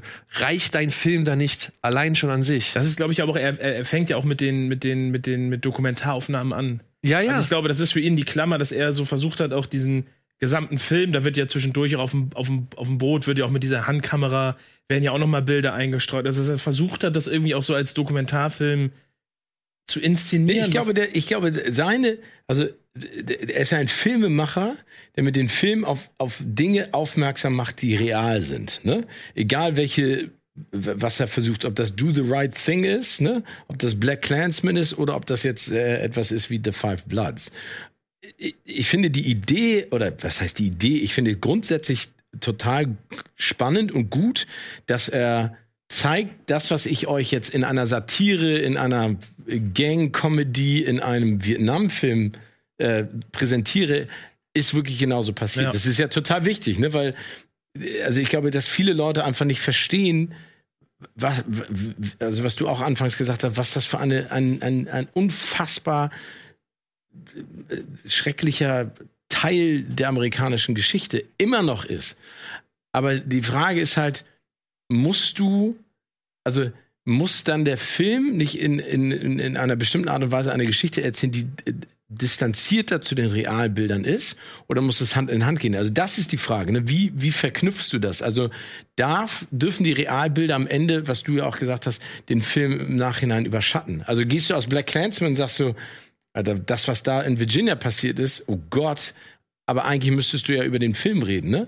Ja, das, das, meine ist halt, das ist halt die Frage, was seine Intention ist, wenn er mit wenn, er den Film nur als nur als Transportmittel dafür sieht, um auf die wahren Ereignisse aufmerksam zu machen, dann und du gehst aus dem Film raus und sagst, ach ja, das wie die marschiert sind, das war schon, das ist scheiße, dass das in unserer Zeit passiert. Hat er ja trotzdem sein, sein, sein, also da hat er das erreicht, was er wollte. Aber ich finde, es kommt dann eher, was du auch gesagt hast, darauf an, wie wie, ist, wie gut kannst du es verzahnen? Ja. Wie, wie gut geht das Hand in Hand? Und wenn du Hier wenn, wenn du das eigentlich verstehen, an. wenn du genau, wenn du das verstehen willst und du willst dich investieren und du willst auch dich selber irgendwie überdenken mit den Dingen, die du da erfährst, aber das Handwerk reißt dich halt immer wieder raus und hinterlässt dann den Geschmack, dass ja, kann ich alles nachvollziehen, aber der Film hat mich nicht abgeholt, dann dann wird's halt problematisch. Ja, aber das ist eigentlich das Fazit, was ich dann auch sage. Es ist ein wichtiger Film, aber es ist kein wirklich gelungener Film. Und Nee, genau. So, Ja. Das ist so bei Spike Lee eigentlich fast immer typisch. Ja. Also beziehungsweise bei den Filmen, mit denen er halt auch wirklich was aussagen möchte. Ja. Und das ist vollkommen okay so, aber für zweieinhalb Stunden ist es halt vielleicht dann doch ein bisschen zu lang. Ja, aber das ist Ein ja bisschen total, zu wild. Das das ist ja total spannend, ne? Also wir reden jetzt ja schon eine ganze Zeit drüber. Ja. Also der hat ja ganz viel getriggert auch bei uns und ausgelöst, was ja auch wichtig ist. Und er hat ja auch ganz viele Fakten und Dinge, die man vielleicht so nicht wusste, auf die wir hingewiesen werden, äh, durch die man lernen kann. Aber und ich finde, das ist genau der Schlüsselsatz. Du hast es gerade gesagt. Spike Lee geht immer Themen an, die unbedingt auf die unbedingt aufmerksam gemacht werden müssen ähm, oder oder die man in ein anderes Licht rücken muss. Aber er schafft es nie, den Film so so zu erzählen, dass du sagst, er hat es getroffen. Ja, so. Aussage und Kunst gehen halt nicht Ja. so komplett Ja. ähm, Hand in Würde Hand. ich Aber trotzdem, also wie gesagt, Ich ich, glaube, man sollte ihn sich Auf jeden Fall, also ich, ich muss auch sagen, ich fand ihn tatsächlich sogar einen Tick besser als Black Clansman. Fand ich auch. Ja, und ähm, auch weil er halt meine, meine ganze, sag ich mal, Vergangenheit mit Vietnam-Filmen und ich habe eine Menge gesehen und äh, mit dem Thema, weil ich mich das auch immer interessiert hat, weil ich halt tatsächlich schon immer interessiert war an diesem logistischen Apparat, den die Amerikaner darüber geschafft haben, so, weil das ist halt einfach ein Wahnsinn gewesen, dass die in dieser Überzahl, mit diesem Know-how, mit diesem Geld, ja, einfach nicht gegen diesen Dschungel und gegen diese Menschen angekommen sind. Und das fand ich schon immer äh, faszinierend interessant, so, ja, also so morbide es ist. Ich finde es so ein bisschen schade, dass jetzt durch da Five Bloods ein Film ja, so ein bisschen außen vor gelassen wird, weil jetzt gerade immer gesagt wird, ja, das ist so der Erste, der sich irgendwie mit, mit afroamerikanischen Soldaten auseinandersetzt und so. Nein, das ist nicht so, Freunde. Bitte, guckt euch da Five Bloods an und danach macht euch bitte auf die Suche nach einem Film von äh, namens Dead Presidents. Der ist von den Hughes Brothers, die auch schon Menace to Society gemacht haben und handelt eben auch von Vietnam-Veteranen. Dead President. Dead Presidents. Der handelt von Vietnam-Veteranen, die halt sich noch am Anfang in der Highschool gezeigt werden, die dann nach Vietnam gehen, die dann zurückkommen und, sag ich mal, desillusioniert sind und halt ebenso wenig haben wie jetzt die vier Jungs in äh, The, äh, The Five Bloods, bis auf den einen, sag ich jetzt mal vielleicht. Und dann halt beschließen, okay, sie machen jetzt einen riesen Heist, also sie machen einen riesen Überfall. Und Mit ähm, Chris Tucker. ja, genau. Und dem O-Dog aus Mhm. Menace Society. Und Das stimmt. und ähm, dieser Film, ja, wie gesagt, der behandelt das Thema auch schon mal richtig krass und, und richtig gut. Das Problem war damals, der wurde als Heist-Film verkauft. Okay. Und das war der nicht. es gibt sogar Dead Presidents 2. Ja, gut, das ist dann wieder so Direct-to-DVD, äh, was man vielleicht nicht unbedingt hätte machen sollen. Aber der erste, ich muss echt eine Lanze für den brechen. Ich fand den damals schon gut und ich finde den auch immer noch gut. Und äh, im Vergleich zu Da, da Five Bloods würde mich mal interessieren, wenn sich der eine oder andere die Mühe macht, beide Filme anzuschauen, was da so eure Meinung dazu ist. Ja. Und wie gesagt, auch für euch nochmal als kleiner Tipp Sehr gut. mitgegeben. So. Machen wir kurz Werbung. Ja. Ja, machen wir kurz Werbung. Bis gleich. Jo.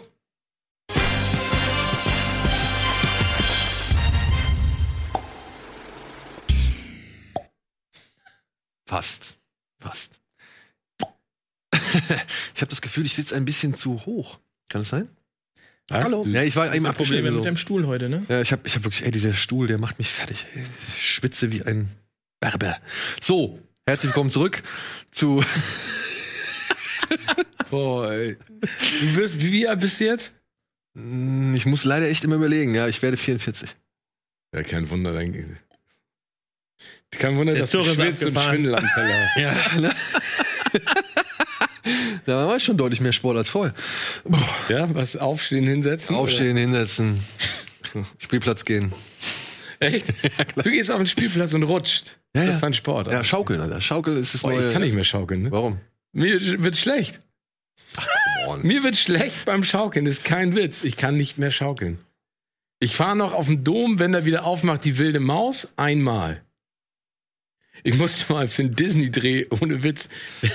Es gibt doch diese ähm, Findet Nemo-Achterbahn, Disneyland Paris, kennt ihr die?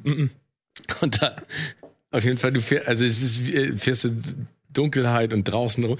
Da gibt es eine Passage, die geht immer draußen lang. Und dann meinte der Regisseur zu mir, Steven, ähm, wir stellen uns jetzt draußen mit der Kamera hin und äh, wir drehen dich und du musst eine Moderation in diesem Ding machen, wo du nur rauskommst, ne?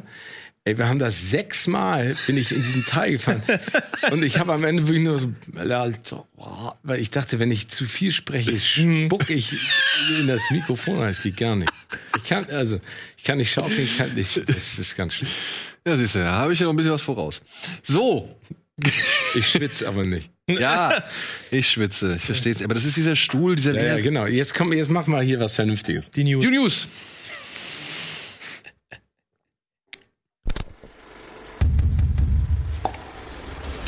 Nach vorne und hinten. Tenet, Godzilla vs. Kong, Wonder Woman und Berlin Alexanderplatz werden verschoben.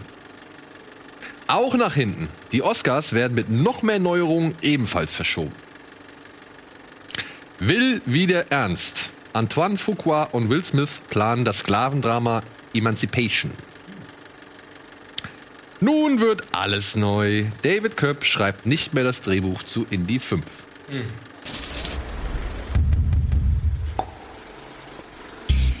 News, ey.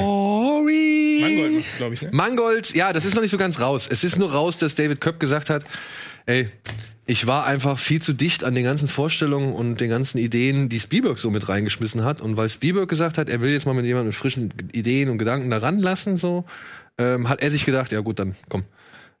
Aber das muss man ja sagen, das ist schon mal ein nicht schlechter, ähm, also äh, reflekt, reflektiv, äh, genau, und, und dass er das macht.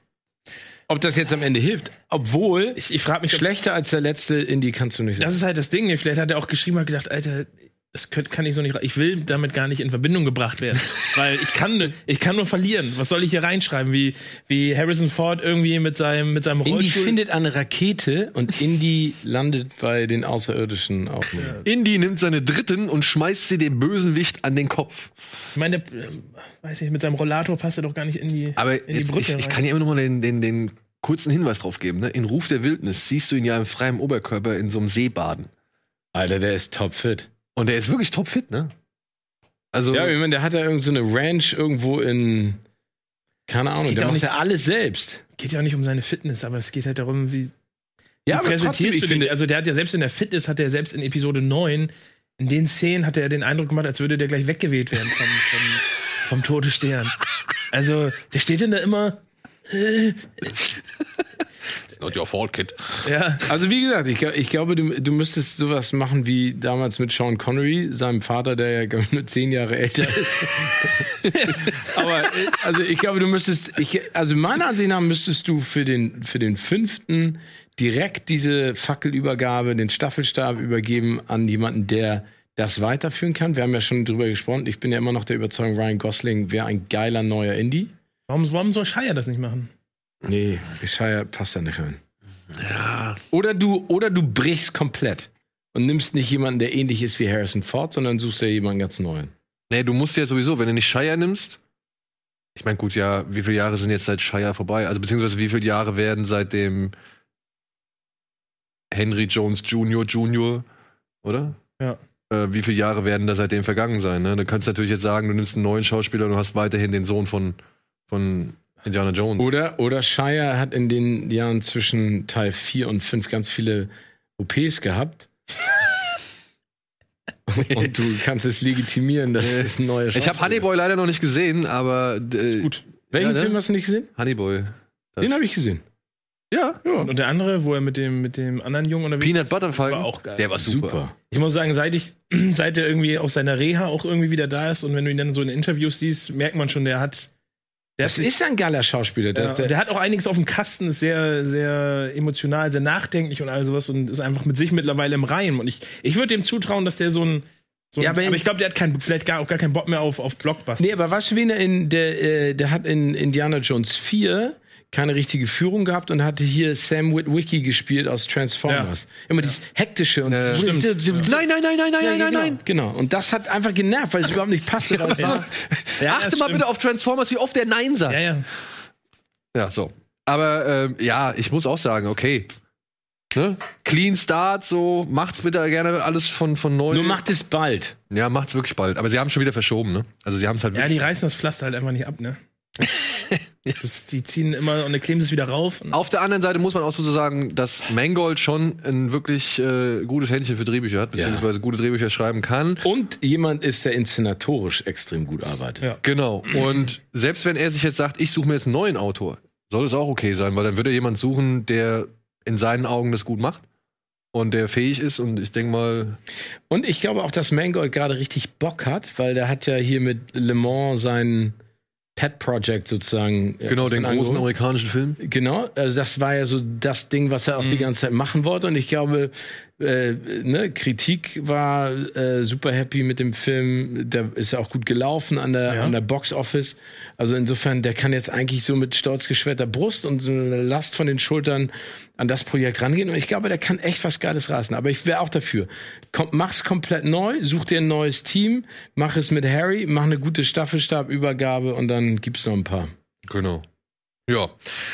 So, äh, was haben wir noch? Will Smith hat bekannt gegeben, dass er jetzt äh, mit Antoine Fuqua, dem Regisseur von Training Day, einen neuen Film plant, der Emancipation heißt. Okay. Und dieser Film basiert tatsächlich, oder ja, es ist ein bisschen blöd, also das so zu sagen, oder ich finde es ein bisschen merkwürdig das zu sagen, aber er basiert tatsächlich auf einem der ersten Fotos, die von einem Sklaven, von einem amerikanischen Sklaven gemacht worden, gebo- äh, gemacht worden sind, bei dem man halt, oder auf dem man halt gesehen hat, was der Typ halt für eine Tortur und für ein Leid durchgemacht hat, weil der hat so einen äh, ganz, ganz krass vernarbten Rücken. Eine uralt Schwarz-Weiß-Fotografie und der ganze Rücken ist halt einfach, als hättest du, als hätte er, ich, ich kann es jetzt nicht, kennt ihr noch bei den Amerikanern diese Kartoffelstreifen, die sie immer zum Frühstück zusammenbacken und, und braten?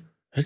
Diese, diese, diese, so ganz dünne Kartoffel, diese, wie so Kartoffelpuffer, Okay. ja, aber ja. also wirklich, als hätte er einmal so ein Riesending komplett auf dem ganzen Rücken drauf, ja. Also mit so lauter, wie schon so kleine Verästelungen, äh, die nach außen treten. Aber die Narben halt so dick sind, weißt du? Also es ist wirklich ein, ein schwer anzuschauendes Bild. Und das handelt von einem, oder das, das, dieses, dieser Mann hieß wohl Gordon oder Peter, da sind sich so die Newsseiten so ein bisschen uneinig. Und der hat es halt geschafft, seinen Besitzern so gesehen zu entkommen durch die Sümpfe Louisianas und, in, und äh, gegen diese Häscher zu entkommen, die ihn da gejagt haben. Und so, dass dieses Foto gemacht werden konnte. So dass dann daraufhin tatsächlich erste Leute gesagt haben, nee, mit euch wollen wir nicht mehr zusammenarbeiten, wo der, die, Südstaaten wohl einige an, ähm, an, an Handelspartnern verloren haben, weil sie halt dann, weil halt dann dadurch bekannt wurde, was das da teilweise für grausame Zustände sind. Und ja, daraus möchten jetzt Antoine Fuqua und Will Smith Mit ihm in der Rolle. Wahrscheinlich mit ihm in der Hauptrolle, ja. Und soll wieder ein deutlich ernsterer Stoff werden, als jetzt so die letzten Filme, die Will Smith gemacht hat. Ich meine, er ist ein guter Schauspieler, ne? Und es ist ein Mhm. wichtiges Thema. Also. Und äh, Fuqua? Ja, ich hoffe, er überreizt es nicht und, und macht es nicht zu grell oder zu aggressiv. Ich weiß nicht, also ich, ähm, ich war von diesen Equalizer-Filmen leider nicht ganz so angetan, weil ich fand immer, er hat immer noch so einen, so einen Tick, so eine Spur zu viel draufgelegt. Das war jetzt aber Ich bei fand den schön. Ich fand den ersten Equalizer super. Den mochte ich auch, den zweiten fand ich da tatsächlich irgendwie Ja, der, aber der, wie willst du so eine Geschichte dann noch Ja, mal ja. erzählen? Ja. Und ich meine, bei so einer Rachegeschichte, äh, bei, bei so einem Genrefilm über so einen selbsterklärten Rächer und Vigilanten, da ist es okay für mich so. Also da kann ich damit leben. Hier hoffe ich es halt nicht. Mhm. Also, aber er hat ja auch schon bewiesen, dass er halt äh, Mhm. ganz gute Filme beziehungsweise die richtigen Töne treffen kann. So, was haben wir noch? Ja, Verschieben. verschieben, verschieben, verschieben. Womit fangen wir Erzähl mal. an? Warner hat jetzt dann doch gesagt, nee, Tenet am 16. können wir nicht machen. Oder beziehungsweise ist uns noch ein Tick zu heikel. Deswegen haben sie es jetzt auf den 30. oder 31. Juli. In Amerika startet Tenet jetzt am 31. Juli, in Deutschland am 30. Und das hat noch so ein paar andere Verschiebungen mit sich gezogen. Unter anderem wurde jetzt der deutsche Film Berlin Alexanderplatz nämlich auf den eigentlichen Kinostart oder Startplatz von Tenet gepackt, was natürlich dann ganz gut ist, glaube ich. Ja, ich ich glaube, auch. es tut Berlin Alexanderplatz gut, dass der nicht gegen Tenet konkurrieren muss, dass der jetzt schon kommt, auch gerade noch mit den diversen Filmpreisen, die er beim Mhm. Deutschen Filmpreis oder Preisen, die er Mhm. beim Deutschen Filmpreis zum Beispiel gewonnen hat. Und ja, also ich fand den Film ja tatsächlich, echt überraschend ähm, unterhaltsam und interessant. Er hat hier und da irgendwie ein paar Fehler gehabt, die fand ich auch ärgerlich, ein paar Sachen. Aber alles in allem, schauspielerisch, inszenatorisch, war das schon eine Wucht. ey. Ja. Also der ist schon echt gut. Schon, ja, schon ein gutes Brett. Also das heißt dann auch äh, Godzilla vs. Kong. Godzilla vs. Kong ist tatsächlich eins der äh, Projekte, das richtig krass verschoben wird. Irgendwann Sommer 21. Genau, der wird nämlich um ein ganzes Jahr, wenn ich das richtig verstanden habe. Aber, er, aber haben die den denn fertig gemacht oder ist er jetzt in der Post oder ist, ist, sind die noch gar nicht so weit? Doch, die müssen, es wurde ja schon auf der, auf irgendeiner Con wurde ja schon Bildmaterial gezeigt. Genau, so es gibt auch, glaube ich, schon Spielzeug, kann es sein? Das sind Ja, erstes angekündigt. Spielzeugdesigns. Also ich gehe stark davon aus, dass die, dass die sozusagen die Verschiebung eher mit Kusshand nehmen und sagen, wir wir machen da noch mal ein paar Effekte irgendwie schön und, und Finde ich das super. Ich auch, ich auch. Ich Aber ich, ich stelle mir die ganze Zeit immer noch die Frage, das Größenverhältnis zwischen Godzilla und King Kong. Ja, Kong ist ja in dem Kong-Film ein Jungtier gewesen. Der war dann Teenager. Ach, äh, hier in dem Tom Hiddleston. Ja, genau. Genau. Ach, da ist ein Jungtier. Ja. Ja, da muss man die, die da liegen ja. Babygorilla. Genau, da siehst du Der die, die schon Skelette. 18 Häuser groß ist. Du, wenn ein riesen Das Kind beide. hat, wird dieses Kind auch riesig sein oder riesig oder größer sein als andere Kinder. Okay. Ja. Ah, okay. Das ist die Erklärung dafür. Na, aber jetzt, jetzt mal ehrlich. Steven, wie viel Plausibilität erwartest du jetzt in der Welt von Riesenaffen und Riesenechsen? Nein, ich, also ich bin ja ein Fan von den Godzilla-Filmen, ne? auch vom letzten, Ja. ne? wo den alle ja äh, scheiße haben. finden. Aber ich fand ihn wirklich richtig, ich habe den gerne geguckt, ne? weil das war genau der Monsterfilm, den ich mir wünsche. Ähm, aber klar fragst du dich dann in der Sekunde, ne? wenn du Godzilla da reinschreiten siehst und den, äh, äh, den, den Endkampf machen siehst in der, in der Stadt in Größenverhältnis, wo kommt dann Kong? Aber gut. Vielleicht, man, man weiß ja auch gar nicht so wirklich was zum Inhalt, oder? Also ist noch nicht so. Vielleicht verbinden die sich ja auch. Weil ich bin Ich nämlich jetzt gerade gefragt worden von äh, den jungen Gätchens, ähm, ist denn King Kong böse? Und ist Godzilla böse? Weiß nicht, da. Autonom, würde ich dazu immer Genau, sagen. und das habe ich auch versucht zu erklären. Aber das ist. Es ist halt einfach das Gesetz des Dschungels. Ja. Du hast zwei. There's always a Das bigger ist ja- das fish. ist- Aber ich möchte gerne, dass am Ende Kong auf Godzilla in den Sonnenuntergang reitet. Nein, Wahrscheinlich wird Kong am Ende sagen, alles klar, ich Arm gehe in auf, meine, Arm gehen sie von dann. ich geh auf So. meine Insel, du, du kriegst den Rest, aber Ja, genau. Das ist der, der, Nein, das ist aber der Beginn einer wunderbaren gespannt. Freundschaft. Ja, aber ich bin wirklich gespannt. Ja. Aber ich meine, man muss ja dazu sagen, Kong hat ja in den Ende 60er, Ja. 70er der hat gespielt. noch Zeit zu wachsen. Der hat bis 2020 halt auf jeden Fall noch, noch eine ordentlich, Menge. ordentlich Zeit, Uran zu essen. Ist ja alles gut, Jungs. Ist ja alles gut. Ich habe einfach nur Steven. eine Frage gestellt. Ist ja. okay. Ich verstehe. Ich verstehe. Junge. Du willst es doch auch sehen. Warum Logisch stellst du dann die. Frage? Ich stelle es doch gar nicht in Frage. Ich habe nur eine Frage gestellt. Das ist etwas anderes. Ja, ja. Ich will es auch sehen. Okay, und Wonder Woman ist auch verschoben. Wonder Woman ist auch verschoben worden. Oktober. Auf, auf Oktober. Ja. Genau, achso, okay. Und Gal Gadot hat sich schon an ihre Fans gerichtet und hat gesagt, es tut ihr sehr leid, aber sie dürfen sich dann dafür umso mehr freuen. Ich weiß nicht, nutzen die jetzt wirklich die Phase und diese Verschiebung, um noch an dem Film zu basteln und zu schrauben? Bei Wonder Woman? Oh, weiß nicht, egal. Ich meine, ich glaube nicht, dass Christopher Nolan jetzt nochmal an Tenet irgendwie nach in zwei Wochen was. Nein, ich glaube auch, dass Wonder Woman, das lassen die jetzt so. Das haben die ja auf die Reihe gekriegt. Ich glaube, die wollen nur den, den groß, größtmöglichen Erfolg haben. Zu Recht ja auch. Ja. Weil Ich, bei Nolan muss ich sagen, ist das immer so ein bisschen, also was ich da, dass er da so ein Verfechter ist, weil er ja auch relativ viel an dem ersten Dollar irgendwie, an einem relativ profitablen Deal irgendwie.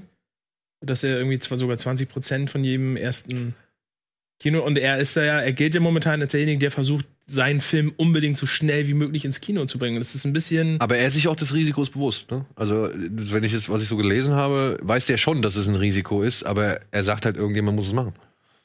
Ja, und das Und ist er halt, vertraut halt so ein bisschen auf den, auf den, den, den, ja, Mystery-Box-Effekt, den er natürlich immer wieder erzeugt, weil ja, niemand ich weiß, hab worum es Bock geht. auf Tenet. So, Ja, ich habe hab richtig Bock, aber, aber die Situation ist nochmal eine andere. Dennis, wir werden uns den Film im Kino angucken. Come on. Willst du denn den Film denn sonst sehen? Weiß Willst Den muss man im Kino angucken. willst du jetzt noch wirklich ein, keine Ahnung, ein halbes Jahr warten, bis der irgendwie mal on demand angeboten wird? Tenet? Ja, wir- nee. Um dann zu Also ich, zu wir, Schröck und ich kommen bei dir zu Hause Ja, vorbei also und jetzt mal ehrlich, da kommen wir aber wirklich. zerren dich ins Kino. Ja, also wirklich. Dennis, das kannst du nicht zu Hause gucken. Da, da, da rammt eine echte Boeing 747 in so eine Halle rein. Das willst du doch nicht zu Hause auf dem kleinen Fernseher. Oder guck ihn dir So dann, klein ist der Fernseher überhaupt ja, aber auch nicht auf einem etwas größeren Fernseher. oder guckst dir auf dem Handy dann an. mit Kopfhörern. Mit Quibi, oder wie das heißt, äh, hochkant. Ja, ich guck, aber ich guck dir in Fortnite. Guck ich den. äh, es gibt noch ein paar, paar andere Verschiebungen. Robert Zemeckis The Witches, ein Remake von Hexen Hexen. Wusste ich gar nicht. Oh, Oh. Ähm, hatte ich auch bisher. Und vor allen Dingen Zemeckis. ja, Zemeckis macht Hexen wann, Hexen. wann hat der denn den seinen letzten Film gemacht? 1800. Robert Zemeckis, der hat doch hier den äh, mit ähm, Steve Carell den, Genau. den ähm, Willkommen in Marvin gemacht zum Beispiel, wo dieser Fotograf diese Puppenwelt kreiert, mit der er sein Traumata verarbeitet. Nee. Ne? Und der Film. Der, der ist niedlich, aber der, der hat überhaupt nicht gezündet. Nee, gar nicht. hat keinen interessiert, aber ich kann es auch verstehen, denn äh, diese Darstellung der Puppen, ich glaube, da haben sich einige dann Ja, aber hier, gestört. The Witches, Who Framed Roger Rabbit 2, Da gibt es einen zweiten Teil. äh, alles bei Zemeckis. Also nur, da, nur ganz kurz mal, damit ihr wisst, wie wahrscheinlich das ist, dass er ähm, Witches macht. Ähm, er hat 47 bevorstehende Projekte. Ja, gut. Ja, solange keins davon ein Remake zu Zurück in die Zukunft ist, bin ich. Matrix 4.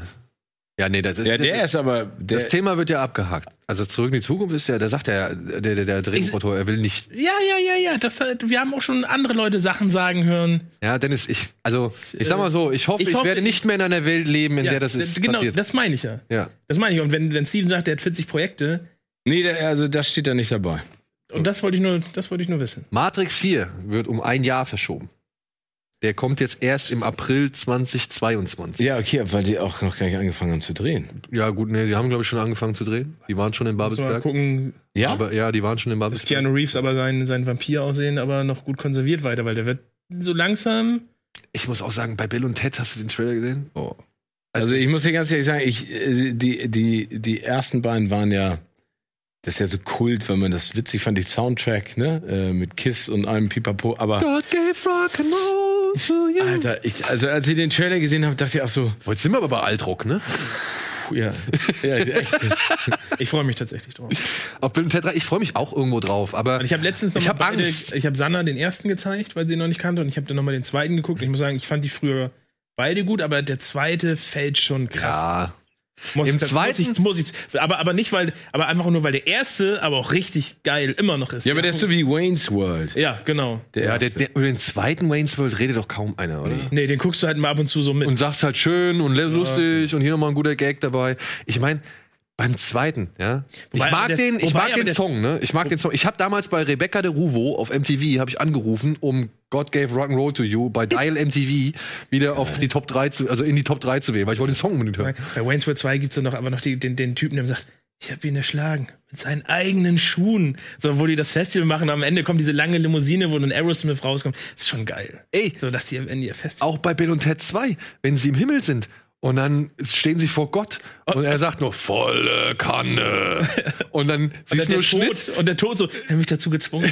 und dann siehst du nur Schnitt und dann gehen sie irgendwie auf so eine große, weiß ich nicht, auf so einen Platz, wo halt du den Himmel, das Himmelreich siehst. Und sie gucken sich so die ganzen Leute an, die da rumlaufen. Und dann dreht sich, glaube ich, ich, dann dreht sich Bill zu Ted irgendwie und meint so, wie kann jemand volle Kanne heißen? Weil sie soll ja irgendjemand suchen. Und, und, und dieses, dieses, weiß ich nicht, das kam so durch die Synchro, kommt das irgendwie Ja. so cool witzig rüber. Und ich weiß, ich stehe da immer noch drauf. Ich kann Aber ich finde, ich finde den Trailer Aber der, der, nicht antörend. Nee, er macht nicht so viel Hoffnung. Und ich habe leider gerade dieses James Silent Bob Reboot immer noch in den Knochen. Ich habe das nicht gesehen. Ja. Werde ich mir auch nicht antun. Nee? Nee. Okay. Ich bin aber auch seit, ähm, seit längerer Zeit, also ich, äh, Kevin Smith ist bei mir so ein bisschen wie Joss Whedon. Der hat seinen Zenit schon lange erreicht gehabt. Joss Whedon hat mit Avengers guten Abschluss gefunden, aber dann, äh, der ist halt auch nicht so gut, wie man ihn gemacht hat und Kevin Smith auch nicht. Der hat mit Clerks und Mallrats und Chasing Amy hat er so. Aber der macht geile Interviews. ja, er macht auch geile Podcasts, aber Aber, da, da, aber Filme machen. damals aus der aus der Zeit, ähm, wo, wo er wo, wo, wo die Filme rauskommen, fand ich war er war nie besser als da. Ja, ja. ja. Selbst selbst Jane Silent Bob 2 fand ich schon scheiße. Das war halt Klamauk. Ja, aber jetzt schlecht, ne? wie, wie leise du das hast. Das war Klamauk. Gut. Sorry, sorry Anspruch- Kevin. welchen Daniel Anspruch- tut's leid. Ey, welchen Anspruch? Okay, also Matrix 4 verschoben. Auch. Ja, genau, hast du gesagt. Ja. Was noch? Äh, ja, Kong vs. Godzilla. Auf wann ist der auch nächsten Sommer? Ja. Ähm, aber dafür als kleine Entschädigung, ne, dafür, dass, äh, dass Tenet zum Beispiel verschoben worden ist, kommen jetzt direkt drei Nolan-Filme nochmal ins Kino. Ja, Inception. Inception, Interstellar und Dunkirk werden nochmal neu aufgeführt. Und bei Inception ist unter anderem die, sage ich jetzt nicht, aber die Voraussetzung oder beziehungsweise die Ansage, dass zum einen ziemlich viele Trailer jetzt gezeigt werden sollen von kommenden Filmen und man hofft natürlich auch drauf, dass erste Bewegtbilder von Dune dort zu sehen werden. Ja. Und dann aber auch Darauf es, habe ich so einen Bock. Ich hoffe, Ja, ja. Dezember, ne? Ich hoffe, der wird, also der, ja, der das, darf wird, nicht verschoben werden. das wird der Star Wars für Ü40-Jährige. Ich glaube, das wird einfach für Star Wars für alle, die kein, die unzufrieden waren mit Star Wars. also für mich. Ja, wer weiß. Ähm, und zu Inception wird noch Zusatzmaterial gezeigt. Nie gezeigtes oder nie veröffentlichte Szenen zu den Dreharbeiten. Fällt denn der Kreis oder fällt er nicht? Weiß ich nicht. Kann ich nicht sagen. Spielt gar keine Rolle. Spielt gar keine Rolle. Ob der fällt oder nicht. Weil es ist nicht sein Totem. Sein Totem ist der Ehering. Stimmt. Ja, das zu viel dazu. Und dann haben sich halt auch dementsprechend die Oscars jetzt endgültig Genau. verschoben. Ja, man hatte da schon länger gemunkelt, dass das der Fall sein wird. Aber richtig. Und jetzt ist es soweit auf April. Weißt du das genaue Datum, Steven? Hat 21. ProSieben schon bei dir angerufen? Ja, 21.04.2021. 2021, ja. Und man kann jetzt halt, die Einreichungsphase für Filme geht bis zum 28. Februar. Bis dahin kann man Filme einreichen. Ab dem 5. März beginnt dann die Wahl der Nominierten. Am 15. März wird die Wahl der Nominierten verkündet. Dann ab dem 15. April wird die Auswahl getroffen. 20. April ist das Ende und 25. April ist dann die Oscar. 21. 21? Ich habe 25. Ja, achso, ich dachte 25, ich dachte 21. Aber Also ist ja egal. Ja. Ist jetzt das insgesamt vierte Mal in der Geschichte der Oscars, dass sie verschoben werden. Und wir sind gespannt. Auf ein weiteres Mal, ne? Ja, also ich meine, es ist, ach ja, genau, 25. 21. wäre ja der Mittwoch gewesen. Ähm, ich finde es total richtig. Ne? Also ich, ich glaube auch, dass das, was jetzt gerade passiert ist und was in den Kinos passiert, äh, ja einem, einem Filmpreis dieser Dimension nicht äh, zuträglich ist. Und vor allen Dingen, ich glaube, das ist ja die größte Diskussion, wie läuft das dann ab? Ja. Ne? Also kannst du ein Dolby Theater jede zweite Reihe mit 1,50 Meter Abstand, dann hast du am Ende dann von, keine Ahnung, 4000 Leuten da. Das sind 1000. Sitzreihen, ne? Ja, genau. Es ist, also, und soll ja, ist ja extrem unbequem. Bei den Globes sind's ja- Theatersitze. Tische, ne? Genau, da sitzen die an der runden Tisch. Ja, ich könnte mir vorstellen, dass sie das vielleicht machen. Dass jetzt so eine. Aber dann hast du auch immer nur so halbleere Tische da, ne? Ja, und vor allen Dingen der Teppich. Da musst Der du mit Maske Teppich- stehen, ne? Was? Musst du mit Maske stehen. Ja, aber die Frage ist ja, kannst du überhaupt Interviews machen? Das ist ja ein Gewusel. Ja. Ne? Stehen so viele werden Leute die- mit Maske dicht an dicht. Da, also In der Bundesliga geht's nichts. doch auch. Da halten sie hier diese lange Stange dahin mit dem Mikrofon dran. Ja, aber, aber stell dir mal vor, du stehst am Teppich und da kommt, keine Ahnung, Denzel Washington und ich halt von hier das Mikro hin. Auf so eine Entfernung, wo du gar nicht Denzel! Ja. Bist du da? Hey! Hörst du mich? Ja. Ja, findest du es gut oder findest du es nicht gut? Also glaubst du daran, dass es funktioniert oder dass es irgendwie oder glaubst du, dass es dann tatsächlich so weit kommt, dass sie die ganze Verstand, Veranstaltung von neu, also neu ausrichten und irgendwie eine Ich meine, sie haben Konzept damals äh, äh, September 11th im Jahr danach ähm, haben sie äh, alles schwarz gehabt, gar keine Interviews geführt. Ne? Also de, es gibt tausend Möglichkeiten.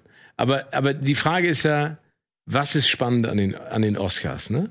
Also ich sag mal, der, der Teppich zu sehen, was da passiert. Ne, was die Leute sagen und dann am Ende logischerweise wer gewinnt. Also man, viele gucken sich ja auch nur noch den Teppich an international. Ja, weil du, dann liest du am nächsten Morgen kurz, wer hat gewonnen und Mhm. liest ja dann nochmal einmal kurz durch, was die gesagt haben. So richtig, wir. so richtig viel passiert da ja leider Gottes jetzt nicht mehr.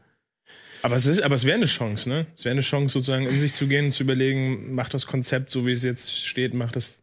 Ja, also ich hoffe einfach, ich, ich hoffe einfach, und das ist meine große Hoffnung, dass sie endlich wieder einen Host oder eine Hostess dahin holen. Ja, ich glaube auch, dass Die brauchen jemanden, der war die- letztes der- Jahr nicht Genau, so. der, der, der, also sie oder er, ne, ob das Ellen DeGeneres ist oder ein Hugh Jackman oder ein Kevin Hart, der das machen sollte, oder Dwayne ist am Ende, es muss jemand sein, der eine Klammer hält.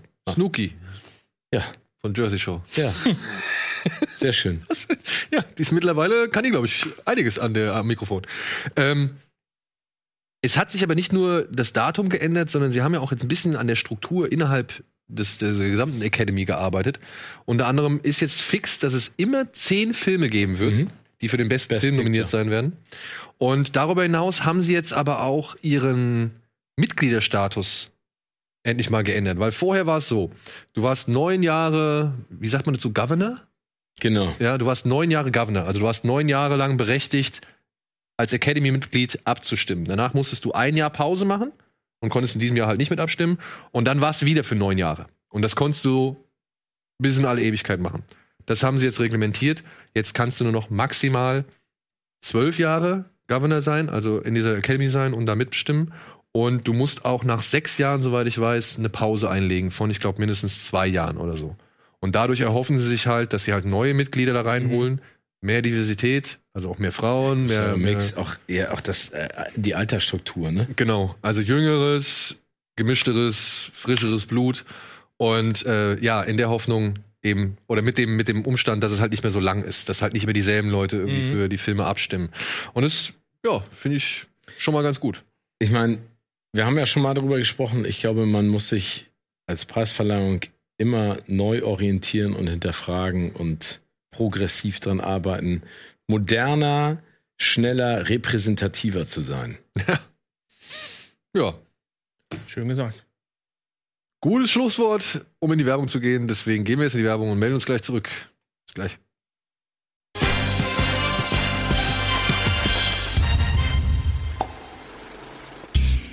Hast du gehört? Ah, das war, das war dicht dran.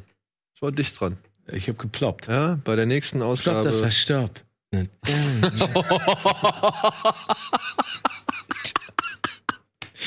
Okay, Das Wetter, Leute. War das deine Jugend? Was? Ja, logisch. Ja, cool. Gut, meine Jugend bestand aus Angst und Schrecken in Las Vegas. Ah, Ich war lange Zeit Gambler in Las Vegas. Man nennt mich Mr. Las Vegas. warst du mal in Las Vegas? Ich war mal in Las Vegas, nicht zocken, aber ich war tatsächlich in Las Vegas. Aber zu einer Zeit, wo es halt für mich total nutzlos war, da zu sein. Ich war mit, meinem, mit einem meiner Brüder da, es war so sensationell. Aber warst du schon über 21? Ja, ja. Wir, wir, und wir, das war so geil, weil wir sind da hingefahren mit dem Auto. Das ist jetzt auch 20 Jahre her, ne? also waren wir, waren wir Mitte 20 und ähm, hatten ein Hotelzimmer uns gemietet, ne? weil wir wollten so von Freitag bis Sonntag da bleiben. Ey, wir haben das Hotelzimmer nicht einmal gesehen. Weil die pumpen ja, die, die pumpen ja, äh, äh, damit du wach bleibst, in diese ganzen Hotels so Sauerstoff rein. Ne? Also, dass, dass du einfach die ganze Zeit so. Und du gehst ja im Prinzip nur durch Hotels und dann ja. Bars und Pipapo. Ich habe, ich hab, keine Ahnung, 48 60 Stunden nicht gepennt. Also wir haben nicht, wir haben nicht gezockt, wir haben einarmige Banditen und dann mal hier Karten und so. Wir haben nur gefeiert. Ich fand es so sensationell. Aber dann auch so, oh. Ja, und jetzt fragt ihr euch, ob das äh, wirklich so real ist. Ja. Was dieser Film Fear and Loathing in Las Vegas erzählt, den wir euch als Hausaufgabe aufgegeben haben. Und ich muss sagen, ey, meine, meine Begeisterung oder meine Liebe, Hingabe für diesen Film ist ungebrochen. Ja. Ich habe ihn jetzt gerade gestern noch mal geguckt als Auffrischung. Und es ist so erstaunlich, wie viele Sätze und so weiter ich tatsächlich immer noch eins zu eins vom Klang her und von der, von der Länge und wie sie ausgesprochen werden und was weiß ich, äh, im Kopf habe und mitsprechen konnte. Das ist herrlich. So teste ich immer das Getriebe. Ey, ähm, und natürlich, wir haben euch gefragt oder beziehungsweise euch gebeten, euch den Film mal bei Amazon Prime, ist er, glaube ich, gerade erhältlich, anzuschauen. Und da kamen dann doch mal wieder ein paar richtig viele und auch schöne Reviews oder Besprechungen zusammen. Und eine, die muss ich jetzt mal direkt hier vorlesen, die ist Okay. Hammer. Die fand ich wirklich cool. Von Lord, ich hoffe, es wird richtig ausgesprochen, Descole. Lord Descole. Der geschrieben hat. Wie der Western sein Wild Bunch und der Samurai-Film sein Harakiri hat, so hat der Hippie-Drogenfilm die Easy Rider 68er Welle auch sein finales Abschlusskapitel. Das Tor wird endgültig geschlossen, aber mit einem lauten Knall. 1998 brachte Kultregisseur Terry Gilliam, der Meister des exzessiven Wahnsinns, seine Verfilmung des Kultromans Fear and Loathing in Las Vegas von Kultautor Hunter S. Thompson und schuf natürlich was? Einen Kultfilm. Seine Handlung ist im Grunde simpel. Zwei Männer fahren mit einem Koffer voller Drogen nach Las Vegas. Was sie dort tun, wissen sie selbst nicht. Und auch nach zwei Stunden Film weiß man es als Zuschauer nicht so genau. Gilliam gelingt es, einen filmischen Drogentrip zu simulieren, in Struktur wie in Inhalt und Form. Es fängt hysterisch, halluzinatorisch an, wird dann leuchtend, schwebend und surreal, bekommt erste Risse und endet in schrecklich finsteren Erwachen. Jegliche Konvention, Moral und Regel werden über Bord geworfen. Alles richtet sich nach dem taumelnden Wahn des Trips. Das gilt für die Figuren, aber auch für den Film selbst. Fear and Loathing saugt einen ab der ersten Sekunde ein mit seiner leuchtend wabenden Kamera, die sich schwerelos durch Räume dreht, den bunten Lichtern, die funkeln, tanzen und grell strahlen, der hysterischen Paranoia und träumerischen Fantasie seines Protagonisten und dem Bankett an Kultzitaten vom Fledermausland bis Ahab. Wow. Wow.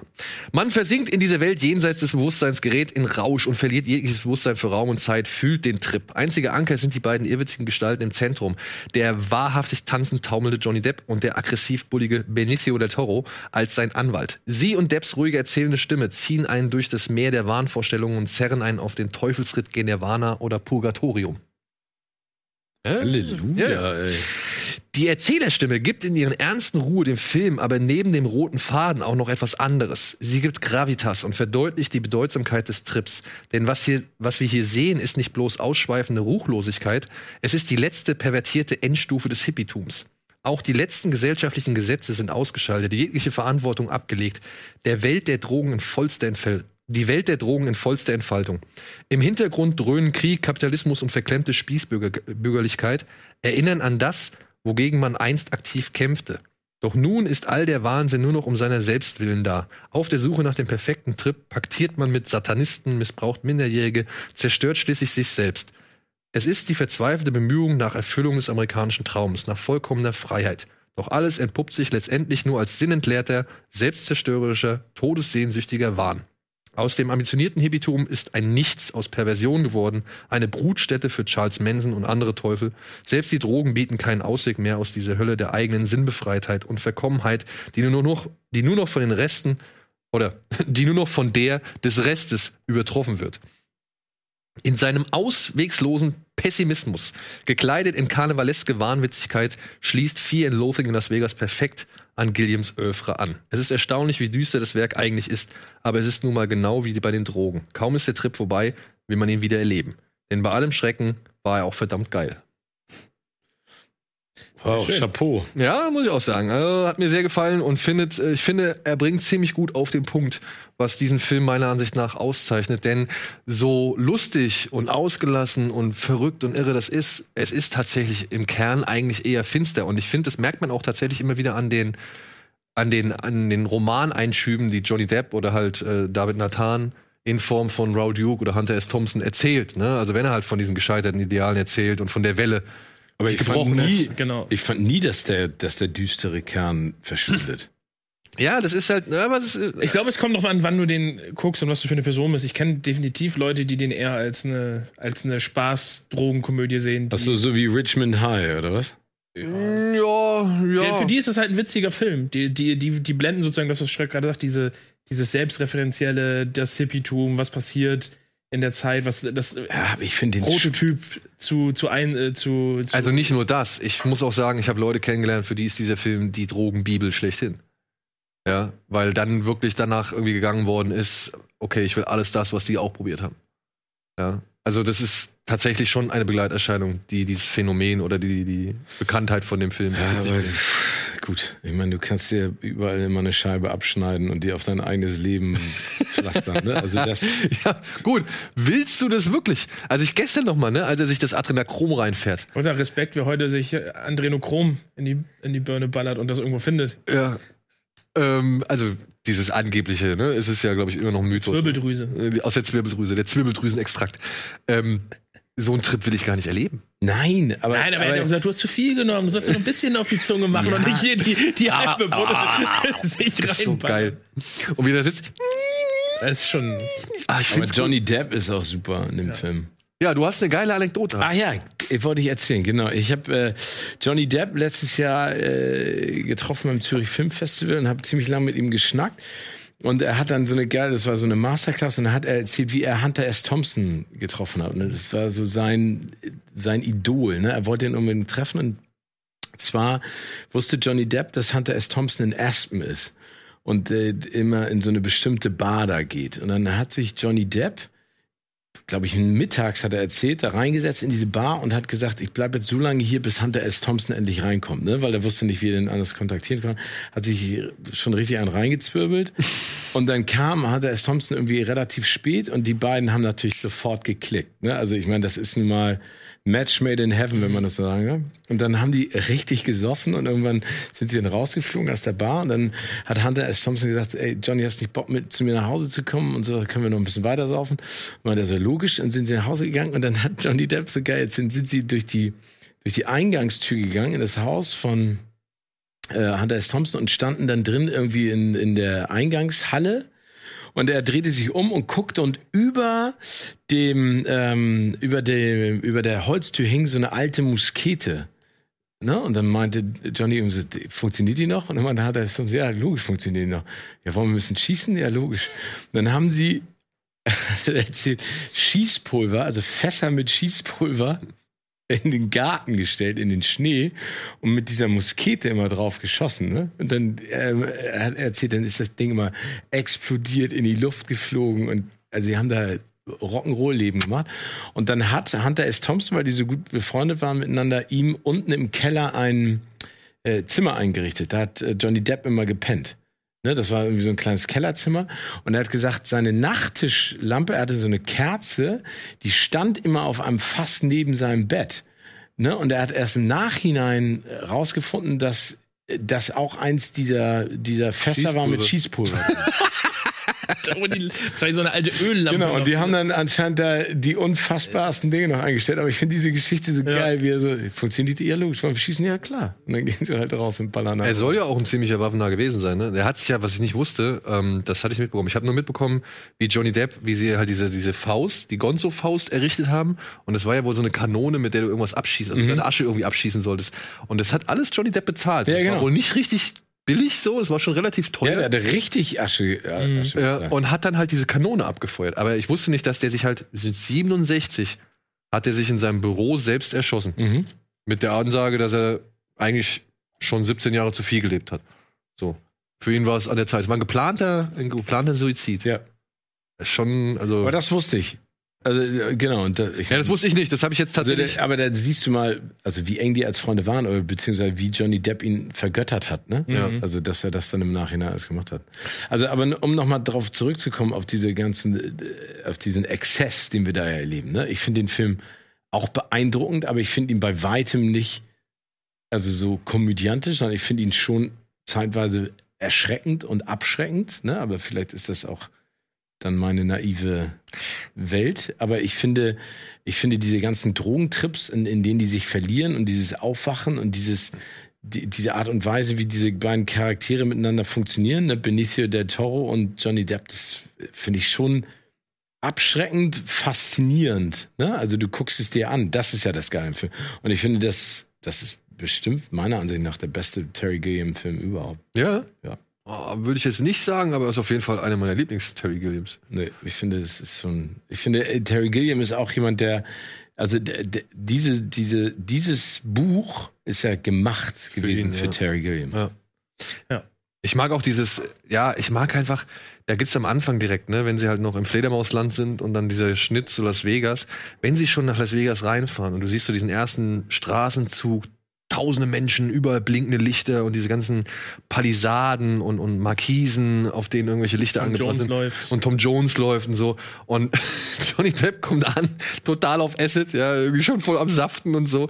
Und wenn sie da in dieses Hotel reinlaufen, das hat schon diese gleiche, ja, diese fischäugige Wahnsinnsaura, die ja Gilliam immer wieder gemacht hat. Ob es jetzt nun bei, bei 12 Monkeys war oder, oder auch bei Time Bandits oder jetzt bei Brasil so, dieses, der hat halt irgendwie so das richtige Gespür, eine Situation zu erschaffen, in der man sich nicht unbedingt wohlfühlt, die halt immer irgendwie irre Ja, aber ist. wenn du dir mal überlegst, du hast ja eben gerade ein paar Filme genannt von Terry Gilliam. Und ich finde, die sind alle gut, aber ich finde, es mündet alles am Ende in diesen Film. ja. Ja, das stimmt. Und das, ich finde, ich finde, das ist gerade jetzt so passend mit der Five Bloods. Wenn man jetzt mal so sagt, so der Five Bloods ist ein neuer Endpunkt für den Vietnam-Film, weil jetzt endlich mal, oder ein neuer Startpunkt für den Vietnam-Film so, ähm, muss man ja auch sagen, ne? Das ist, also ich, ich stimme hier Lord Discole wirklich für ein. Das ist so dieses Ende vom, vom Hippie-Film. Mhm. Also so wirklich, Mhm. das fast finales Statement. Was kam Ja, weil du es danach? nicht mehr toppen kannst. Ne? Ja. Und vor allem der Film endet ja auch damit. Sagt er nicht irgendwie, ich bin ein, ein, äh, was sagt er denn noch, ein Verlorener im Land? Irgendwie sowas. Der, der letzte Satz ist auch irgendwie, er fährt doch in dem Cabrio und sagt so, ich bin nur einer der weiteren verlorenen Seelen. Irgendwie sowas. Ja. Also, Oh, Und- Aber jetzt mal die Frage der Fragen, ne? Benicio und Johnny. War das nur Acting? ich habe keine Ahnung. Benicio hat so abgeliefert in, in dem Film. Das ist Ja. Und auch, auch Johnny, dieses, allein dieses, Ja. Dieses, weiß ich nicht. Ja, sich so in die Rollen reinzu, reinzuleben. Ich habe das wirklich schon bei Leuten gesehen, dass sie das halt auch so, ne? Mm, Was können wir hier machen und so. Also Jeff Goldblum-like. ja, das ist, das ist wirklich so gut getroffen. Und es sind so großartige Szenen dabei. Ich habe gestern noch mal, wenn sie bei dieser bei diesem Kongress der Staatsanwälte oder dieser Sheriffs da sitzen, ne? Und da hatte ich ja nur bisher immer in Erinnerung, wenn er da versucht, das Sperma von seiner Hose zu kratzen, das verkrustete. So, das ist so ein Bild, das mir immer hängen geblieben ist. Aber vorher gibt's noch so einen geilen Moment. Da Nee, guckst er doch, Ach so. da guckst er noch während dieses, also die, die zeigen diesen Film, diesen, diesen Lehr- oder Schreckensfilm von den, von den, von den Marihuana-Junkies. Und er zieht sich da, glaube ich, noch ein bisschen Koks bei rein. Und dann gibt's so einen kleinen Moment, der ist wirklich, der, der ist so schnell vorbei wieder, aber dann lässt er den Deckel von seinem Fläschchen lässt er fallen. Und das hörst du halt, weil es voll laut ist und er guckt so hoch. und ich muss so lachen, weil ich diesen Blick nicht mehr irgendwie in Erinnerung hatte und den erstmal so richtig wahrgenommen hat. Ich fand's so gut, weil es irgendwie so eine kurze Redepause und dann hörst du dieses Klicken von dem Deckel runter. Aber der ist, der ist einfach auch echt gut. Ja, aber pass Die auf. Ist einfach echt gut. So gut, wie, wie sie dann am Ende rausrennen und der, die, der Koffer ist so auf. Ja. Sind hinter mir her? Ja, ich bin da, Mann, ich bin da. Aber es gab auch andere Leute, ne, die äh, tatsächlich ein wenig anders über diesen Film denken, beziehungsweise radikal anders. Zum Beispiel unser Freund Boston Hirse.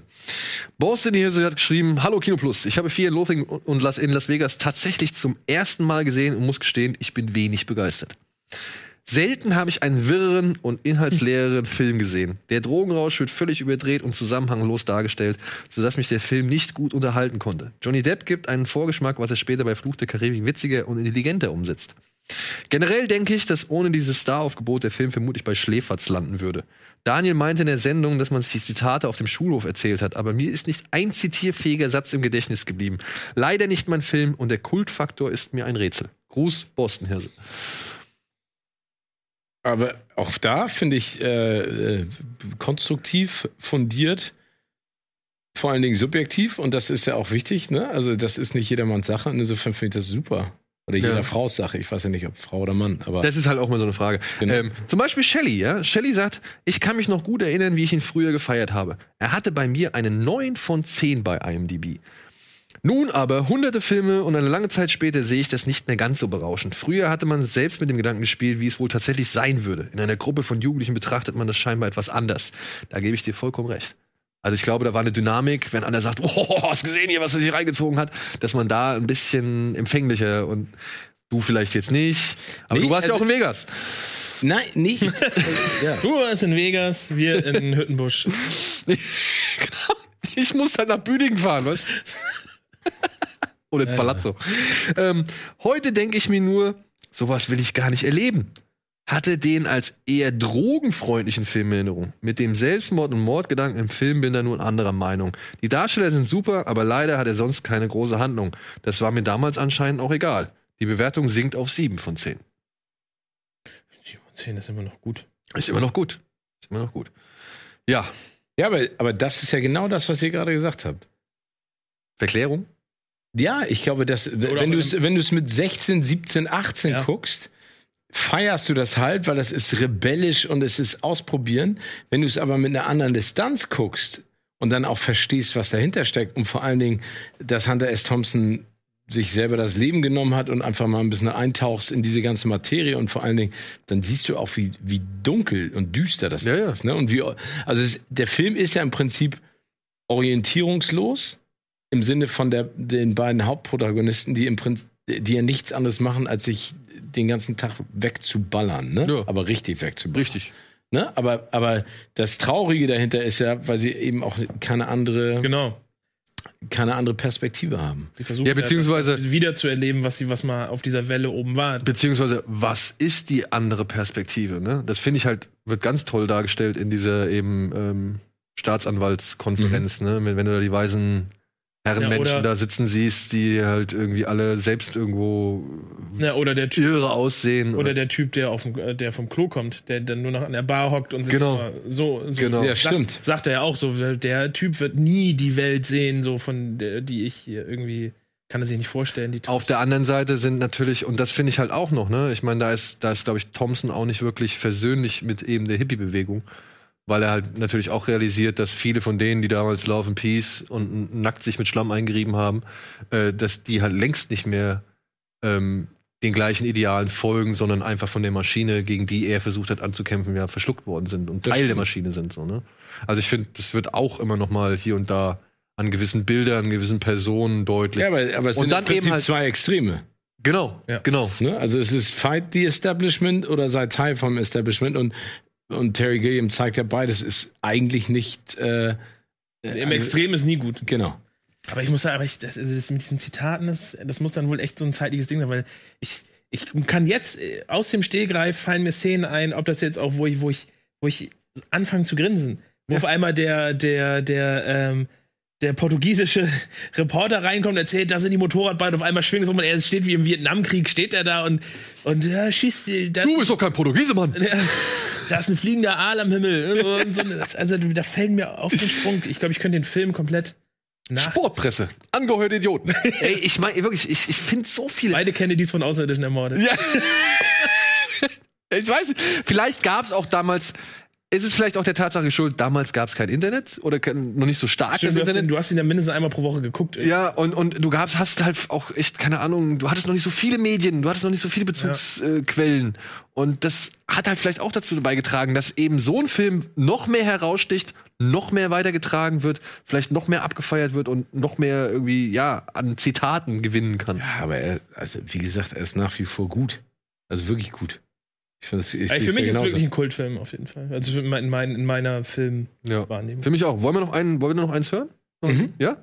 Dann würde ich sagen, ist das das letzte? Und danach gehen wir in die Werbung. Sam Jones hat geschrieben, mein Anwalt hat mir geraten, diese Rezension mit Bedacht zu verfassen. Das erste Mal habe ich den Film mit 13 gesehen. Ich habe damals nicht verstanden, Mit warum. 13? Ja, Ab wie vielen Jahren ist er denn? Ab 12, oder was? 16, glaube ich. 16, oder? glaube ich. Okay. Übrigens, auf Amazon Prime habe ich zum ersten Mal diese Szenen gesehen, die sie nachträglich eingefügt haben. Das ist mir eben in dem Trailer aufgefallen. Ist das das, wo die, die Kokosnüsse Genau, oder du siehst jetzt erstmals, wie sie die Kokosnüsse, das ist tatsächlich ein weiterer Part des Adrenochromrauschs. Also das, das ist ein weiterer, Oh, ein weiteres Kapitel, was er auf dem Tonband hört, was er dann nach dem. Ah, dann muss ich den da auf jeden Fall nochmal nachholen, weil die Szenen kenne ich nämlich. Ja, ja, also da gibt's zwei. Es gibt so eine mit dem Affen im Karussell. Also, also die ist relativ lang Die tatsächlich. ist aber auch im Trailer. Genau. Ja, genau. Eben auch. Aber die war halt nie im Film, in, in der deutschen Fassung. Echt? Ja. So, ähm. Und hab am Ende nicht, äh, nicht ganz verstanden, oder ich habe damals nicht verstanden, worum es am Ende ging, außer zwei total kaputte Typen in Las Vegas. Der Kern davon hat, nicht, hat sich kaum verändert. Ich habe ihn immer wieder gesehen, um auch den Kultstatus nachzuvollziehen. Das gelang mir erst mit den Büchern von Hunter S. Thompson. Es ist mehr als ein Drogenfilm. Es ist ein Trip durch das kaputte, selbstsüchtige Vergnügen der US-amerikan- US-amerikanischen Gesellschaft, die sich in einer Stadt wie Las Vegas zuspitzt. Alles glänzt, alles strahlt, alles funkelt. Aber es ist die reine Oberflächlichkeit. Und High offenbart sich noch mehr Schrecken aus Langeweile und der Neigung, gerne extrem zu werden. Vielleicht brauchen die USA den schillernden, exzessiven Mythos des American Dreams. Sag mir Bescheid, in Klammern, sag mir Bescheid, wenn du den amerikanischen Traum gefunden hast. Und sie brauchen ihren Pathos im, in dem Kampf gegen die Drogen.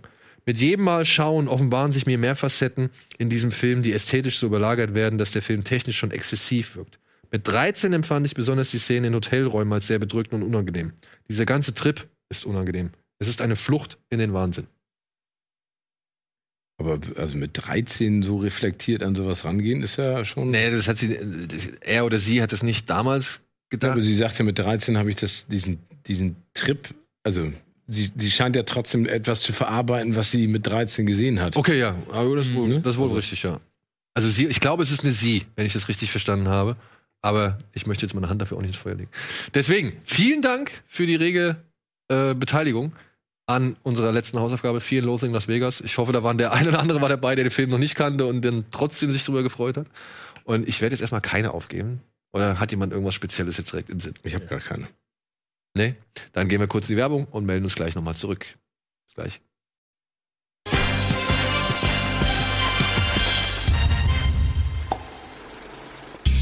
Hallo und willkommen zurück zu unserem, jetzt hast du aber nicht gemacht, oder? Doch ganz leise. Ja, zu unserem letzten Teil der heutigen Ausgabe Kino Plus.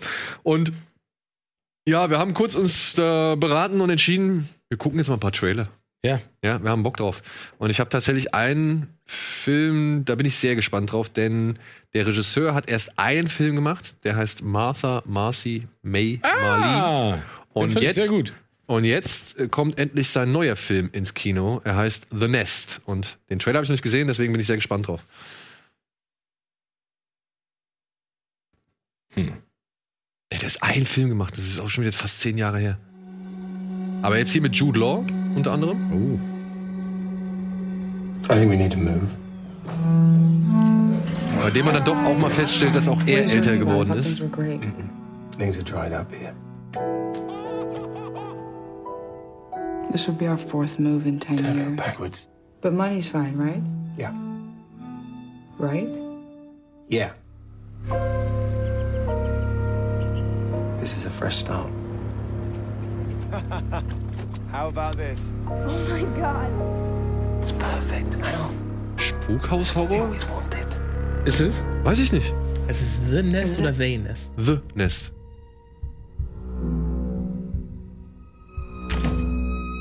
Okay, der Hollywood hat schon gesehen. And you're exhausting. I paid our rent. I paid for Ben's school. I bought you a car. I bought you a horse. I paid for construction on your barn. You're delusional. I'll make money for us. For us? It's not for us. It's so you can go to fancy parties and tell people we have horses. For the first time in years, I feel worthwhile. I feel powerful. You're a poor kid pretending to be rich. We don't have any friends here. We don't have any family. What does it matter so much to you? Because I deserve this! A lot more! Oh. Ah, okay. So wie Marriage Story. So ein bisschen. Also ich glaube, also Martha, Marcy May Marlene hat mich damals auch echt unterschwellig richtig gekriegt. Ich habe ich hab den geguckt und dachte auch so, hm, was, worauf läuft das wohl hinaus? Was mag das alles sein? Aber ich habe dann auch gemerkt, diese letzte Einstellung, wenn da eine junge Frau auf, dem, auf der Rückbank eines Autos sitzt, wo ich gemerkt habe, Alter, Alter, das ist ja eigentlich doch viel, viel böser und, und, und fieser als Smart. Den, an, den, den Anschein macht. So. Aber das findet, das hat mich jetzt auch gerade ja, gecatcht, ja. Also, ich, also wie du gesagt hast, das Witzige ist ja, dass du hast das Gefühl, du tauchst in so ein Horrorgenre ein. Genau. Das Haus lebt, dann gleich taucht da irgendwie jemand aus der Badewanne auf. und wahrscheinlich ist es am Ende aber trotzdem noch erschreckender als Ja, ein genau. richtiger Horror. Genau, weil böser. Ja, aber ne? böser, ja. Das hatte ja auch so fast so, so Shining-eske Züge. Und Carrie Coon, auch eine großartige Schauspielerin, auf jeden Fall. Ich habe einen g- coolen Trailer gerade gesehen, äh, den, den fand ich echt ganz gut hier von ähm, Palm Springs heißt er. Äh, Adam Sandberg. Haben wir den? Zufällig. Am Start? Moment. Also der, der, Aber dann fand doch derweil noch einen anderen ab. Oh, was kommt jetzt? Weiß ich nicht. Aber ich fand The Nest gar nicht schlecht gerade. Auch hat jetzt nicht so wirklich viel verraten, ne? Das fand ich schon mal. When was the last time you spoke to her? It's been a few weeks. Ah, okay. Äh, Mein Genre. ah, Mann, ey. Mom? Was ist denn das? Habe ich auch gesehen, den Trailer. Und hat sich beim Trailer schon erschrocken? She called me a few weeks ago. Ja, also das ist nicht so meine Welt. Sieht schon ein bisschen eher aus wie Thriller. Thought someone was coming into the house. Ist das dieser The Other Lamp? Oder wie der heißt? Hi, Mom. Oh Gott.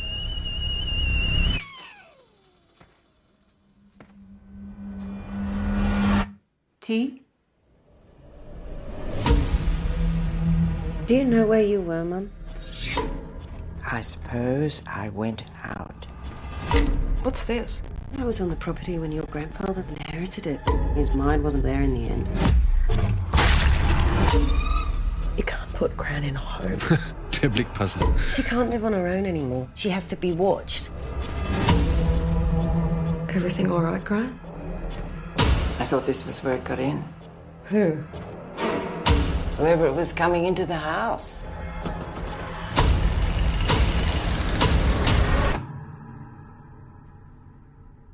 Mum, what is it? Something under the bed. Under the bed. There's nothing under the bed, Mum. Will you check for me?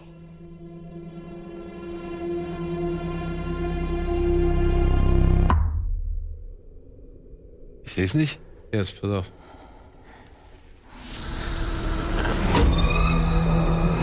I'm here to help you, Mum. Hast du den schon gesehen? Nee. I can see you.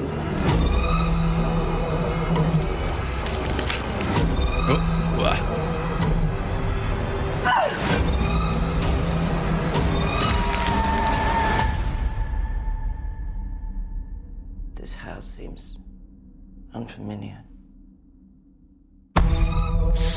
Ah, Relic, okay, alles klar. Scheiße. Jetzt so ein bisschen vom, vom Sound her auf Us und so von der, von der Bildsprache auf Hereditary so ein bisschen. Ja, ich hoffe, es wird nicht zu viel über die Soundspur erledigt. Das fände ich ein bisschen schade, weil ich fand, es sah jetzt alles sehr atmosphärisch aus. Ja. Ähm, ein weiterer Beweis dafür, dass das abgeschiedene Landleben vielleicht doch nicht das Beste ist. Nachdem wir jetzt schon The Nest gesehen haben, da drehen sie durch. Hier Ist auch interessant, dass beide so ein bisschen so ein, so ein Blau, Blau, Blaustich in. Ja, ne, sie waren und, und auch so diese etwas geerdeten Farben, Genau. so ein bisschen. Ja, aber auch, ja. ähnlich von Ästhetik. Ja, aber schön, so, eine- das ist mir lieber als, als Horrorfilm, als das, was wir so vor ein paar Jahren dauerhaft hatten. ja, wie gesagt, also wenn jetzt dieses, Wenn das so alles so. ich fand eben dieses, war Die Perspektive. die Perspektive, wenn, Ja. wenn dieser nackte Ja, Körper das da eben so ne? ge gekrabbelt ist oder so, ähm, das fand ich jetzt schon cool. Ich hoffe halt im Film selbst wird da nicht die ganze Zeit äh, äh, irgendwie was Dröhnendes drunter gelegt oder Das so. glaube ich nicht. Ja. Das würde mich wundern. Das wait and see. Ja, let's wait and see. Genau. Also ihr könnt ja sehen, ich gucke ja nicht. Ach komm, Okay. Komm. Nein. Warum, da holen wir dich dann ab zu Hause? Genau, da holen wir nicht dann ab zu Hause. Und dann gehen wir dann ins Da komme ich dann. Was ist das denn. Tenet guck Ich mag keine Horrorfilme. Du willst nur Tenet nicht auf der großen Leinwand. Das ist ja gemein hier. die, So, haben wir Palm Springs oder wollen wir noch überbringen? Hey, wir haben Palm Springs. It's gonna be a beautiful wedding. Ja gut, für den Song werden wir auf jeden Fall auch abgestraft. Ah, gut, schon vorbei. Doch nicht. Nee, der zieht sich, glaube ich, die ganze Zeit durch. Der zieht sich die ganze Zeit durch. Nein, also ich glaube, der ist im Trailer viel zu sehen. Andy Samberg mal ernsthaft? Oder- Nee, also Was? Mach ein bisschen Ton. Nee, der Song ist immer noch drin. Ah, schade. Was ist, was? Äh, Das ist ganz geil. Es ist im Prinzip Groundhog Day, nur zu zweit. Und es ist echt witzig. Also ich fand den Trailer echt ganz geil. Guess you followed me. It's one of those infinite time loop situations you might have heard about. That I might have heard about. Yeah. The second you fall asleep, it all just goes back to the start. I drove all the way back home to Austin, and I Aber ist das ein Hulu-Film oder ist das eine Serie? Also es ist ein. F- Film anscheinend. Well, then what's the point of living? We kind of have no choice but to live. No, I'm gonna get out of this. Suit yourself. See you tomorrow.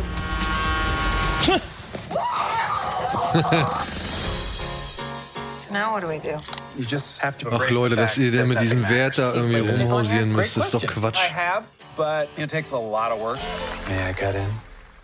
It's the first dance. And that's a deal breaker? That didn't work. Let's waste some time.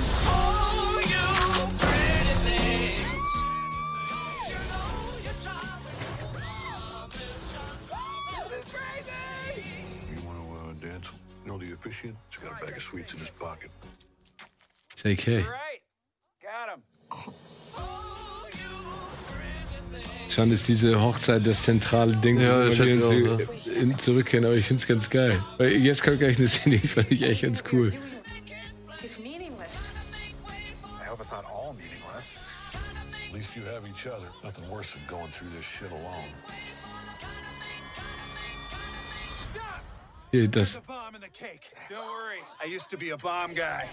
Back! das ist a Bomb in the Cake, finde ich geil.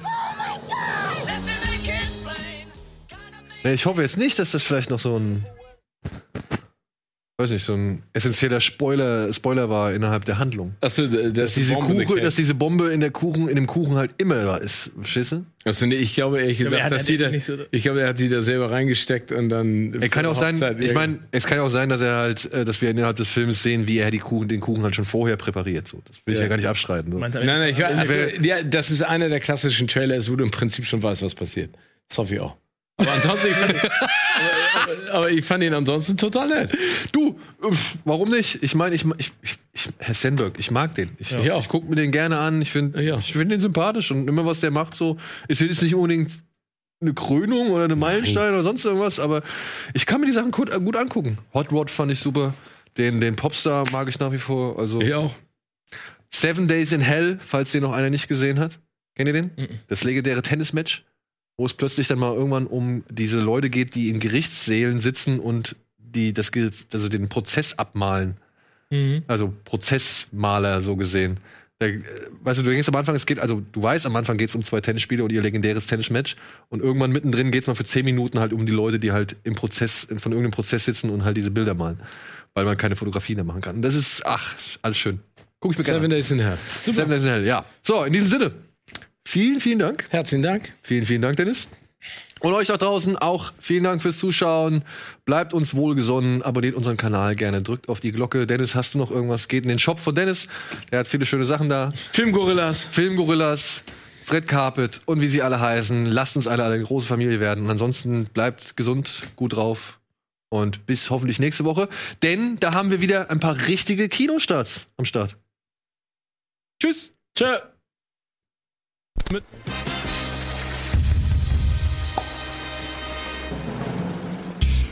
Diese Sendung kannst du als Video schauen und als Podcast hören. Mehr Infos unter rbtv.to/kinoplus.